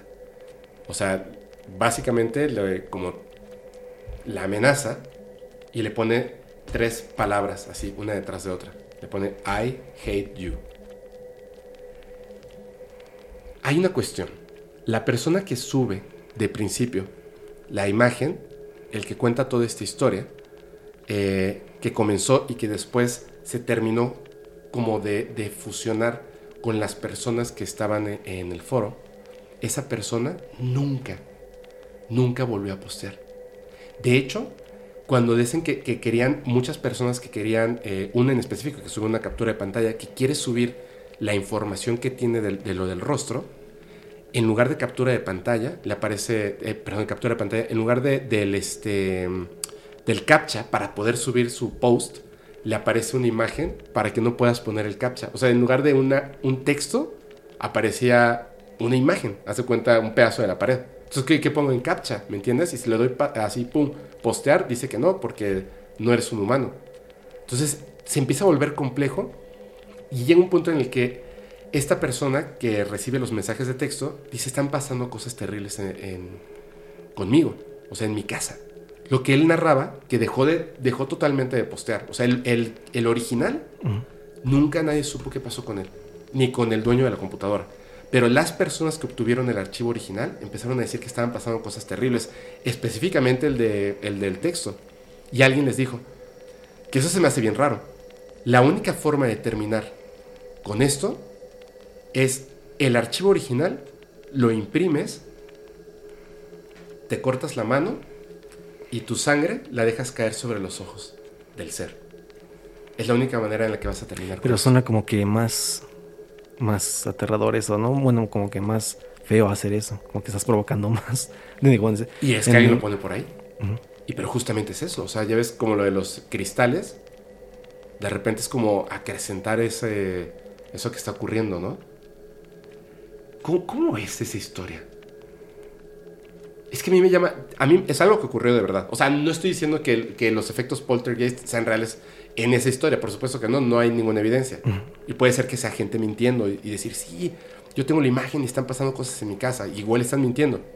Pero lo que sí es real es que la manera en la que se forma la imagen es demasiado, demasiado, demasiado extraño. Porque sí es cierto que fueron personas en diversas partes del mundo que estaban siguiendo ese hilo y que sus computadoras quedaron infectadas, digamos, de ese virus que les daba el resto. Y además, yo siempre he pensado esto, por eso te preguntaba, ¿quién es cerca de ser Dios? Pues el demonio, ¿no? ¿Qué quisiera él? Estaban, estaban ellos trabajando para él, ¿cierto? Para que se esparciera, ¿no? Exactamente, para conformarlo y esparcirlo, como un virus. ¿Tú qué piensas de eso? Pues si ya como que existe una posibilidad de que las entidades paranormales puedan estar como en la, digamos, en la red Ajá. o en los aparatos eh, digitales, pues podría ocupar como que ciertas herramientas para que sus cometidos o sus, sus planes se lleven a cabo, ¿no? Ujú. Digo, no, no sé cuál es el propósito de que más, gen- más gente tenga el archivo y le pasen cosas malas, ¿no? O sea, ¿cuál es, cuál es el propósito final de, de eso? Como que no, a lo mejor no se entiende completamente, más que les pasen cosas malas. O sea, no era como que provocaran como que, no sé, un, digamos ahorita, manean esa palabra, un tiroteo o algo así, ¿no? Pero no, nada más era como que les pasaban cosas raras, ¿no? O sea, no provocaba que hicieran algo más grande. Pero es que después ya no, ya no sabemos qué pasó con ellos. Esa es la Pues, cuestión. bueno. De hecho, yo tengo aquí abierto el, el hilo y El original. el original. Bueno, es el archivo, ya no es el original. Ah. Pero se, se quedan los, los... A partir de que se termina la cara y, y se narran estas cosas de estas personas y que alguien dice que hagan lo de la sangre sobre los ojos, todo lo que sigue debajo de esto hasta que se cierra el hilo es eh, preguntas solamente ¿qué, qué pasó, o sea, comenten más qué pasó, qué pasó, qué pasó. Y, y o sea, es mucho, mucha gente preguntando qué pasó hasta que de plano se cierra el hilo porque ya no hay respuesta de las personas que tienen el archivo original. Está raro, ¿no? Está muy extraño. Está muy extraño. Incluso como broma, es muy extraño que se pueda, se pueda tener. Es muy como- difícil que hayan planeado todo, ¿no? Exactamente, es muy difícil. Ah, ya la cerré, pero bueno, ahí la tenía. Entonces, no sé, me hace pensar que, que todo es una, una broma muy bien realizada, pero quizá tiene algo en el fondo, incluso al momento de generar la broma, de esparcir esto, porque, ¿sabes? Esto ocurrió antes de la película de Laro, donde directamente Samara lo que quería era esparcir esa... La cinta, ¿no? Así es, Sí. así es. Y si no la esparcías, te desvivía. De hecho, hay una otra película que más o menos como que sigue esa temática. Ahorita me acordé de ella. Se llama Sobrevivir. ¿Sobrevivir? Es una película sobre un videojuego que está maldito. O sea, es- se trata sobre. Es como tipo Resident Evil. O sea, Ajá. la película sí está, sí está chida. De hecho, sale el actor este, Frankie Muniz, el de Malcolm. Ah, Y es sobre lo mismo. O sea, tú, tú juegas, es como un, un multijugador, y vas pasando como varias, como en un castillo. ok. Pero si tú mueres en el juego, mueres en la vida real. Pero lo que quería el ente que domina todo ese juego, que es como una, una condesa, me parece, Ajá. era propagar, así que se esparciera el juego. Porque nada más estaban como en un prototipo. O sea, ellos lo consiguieron. No me acuerdo cómo lo consiguen en la película. Pero la película termina justamente que ya lo andan vendiendo en tiendas y todo eso. Pero el ente era lo que quería. Que se esparciera el videojuego para que se esparciera como la maldición. Y, y así, justamente como lo, como lo, como lo dices. Y es lo que te decía. O sea, el, de hecho, así, voy a buscar el, el actor y vamos a poner el póster para que la gente sepa qué película es y lo voy a ver. Se llama Sobrevivir o Stay Alive. Ah, ok, ahí está, perfecto, con eso. Y el, lo que te decía al principio es, ¿la realidad le copia a la ficción? No, la ficción le copia a la realidad. Estamos hablando de temas que se repiten y posiblemente un evento que ocurrió en, en un foro en internet. Rarísimo, pero pues ocurrió. Así que cada quien va a tener su mejor opinión al respecto y lo dejan, ya saben, en los comentarios. Bro, muchísimas gracias, un gustazo. No, a ti por Qué invitarme. chido. Muchas gracias. No, qué chido, estuvo, estuvo así. Disfruté mucho de la plática. La verdad, no conocía muchos de los temas que me contaste. Sobre todo la del reptiliano se me hizo muy, muy Ah, interesante. sí, ahorita te, ahorita te la foto. Bueno, es que no es la foto original esa, pero, pero bueno, o sea, ahí está el, el forito. Ahorita te lo rapidísimo. Y eh, bueno, de todos modos, ustedes van a ver las fotos y más. Bro, muchas gracias. Van a aparecer tus redes sociales. Vayan a. Yo sé que ya están inscritos en su canal, pero vayan a inscribirse también a- al del podcast para que de repente, pues, este. Está ante Podcast. Exactamente. Y el, y el otro canal, Creepistan. Ah, sí. Sí, sí, sí, sí. Suscríbanse, suscríbanse, por favor. Y gracias, gracias. Ya nos vamos. Yo les recuerdo rápidamente, nada más, que si tienen experiencias, evidencias, las manden al correo fepo.podcastparanormal.com. Yo soy su amigo Fepo y les recuerdo que los capítulos del podcast paranormal se disfrutan mucho mejor si los escuchas mientras conduces en una oscura y terrorífica carretera y no tienes a nadie a quien abrazar. Chao. Saludos.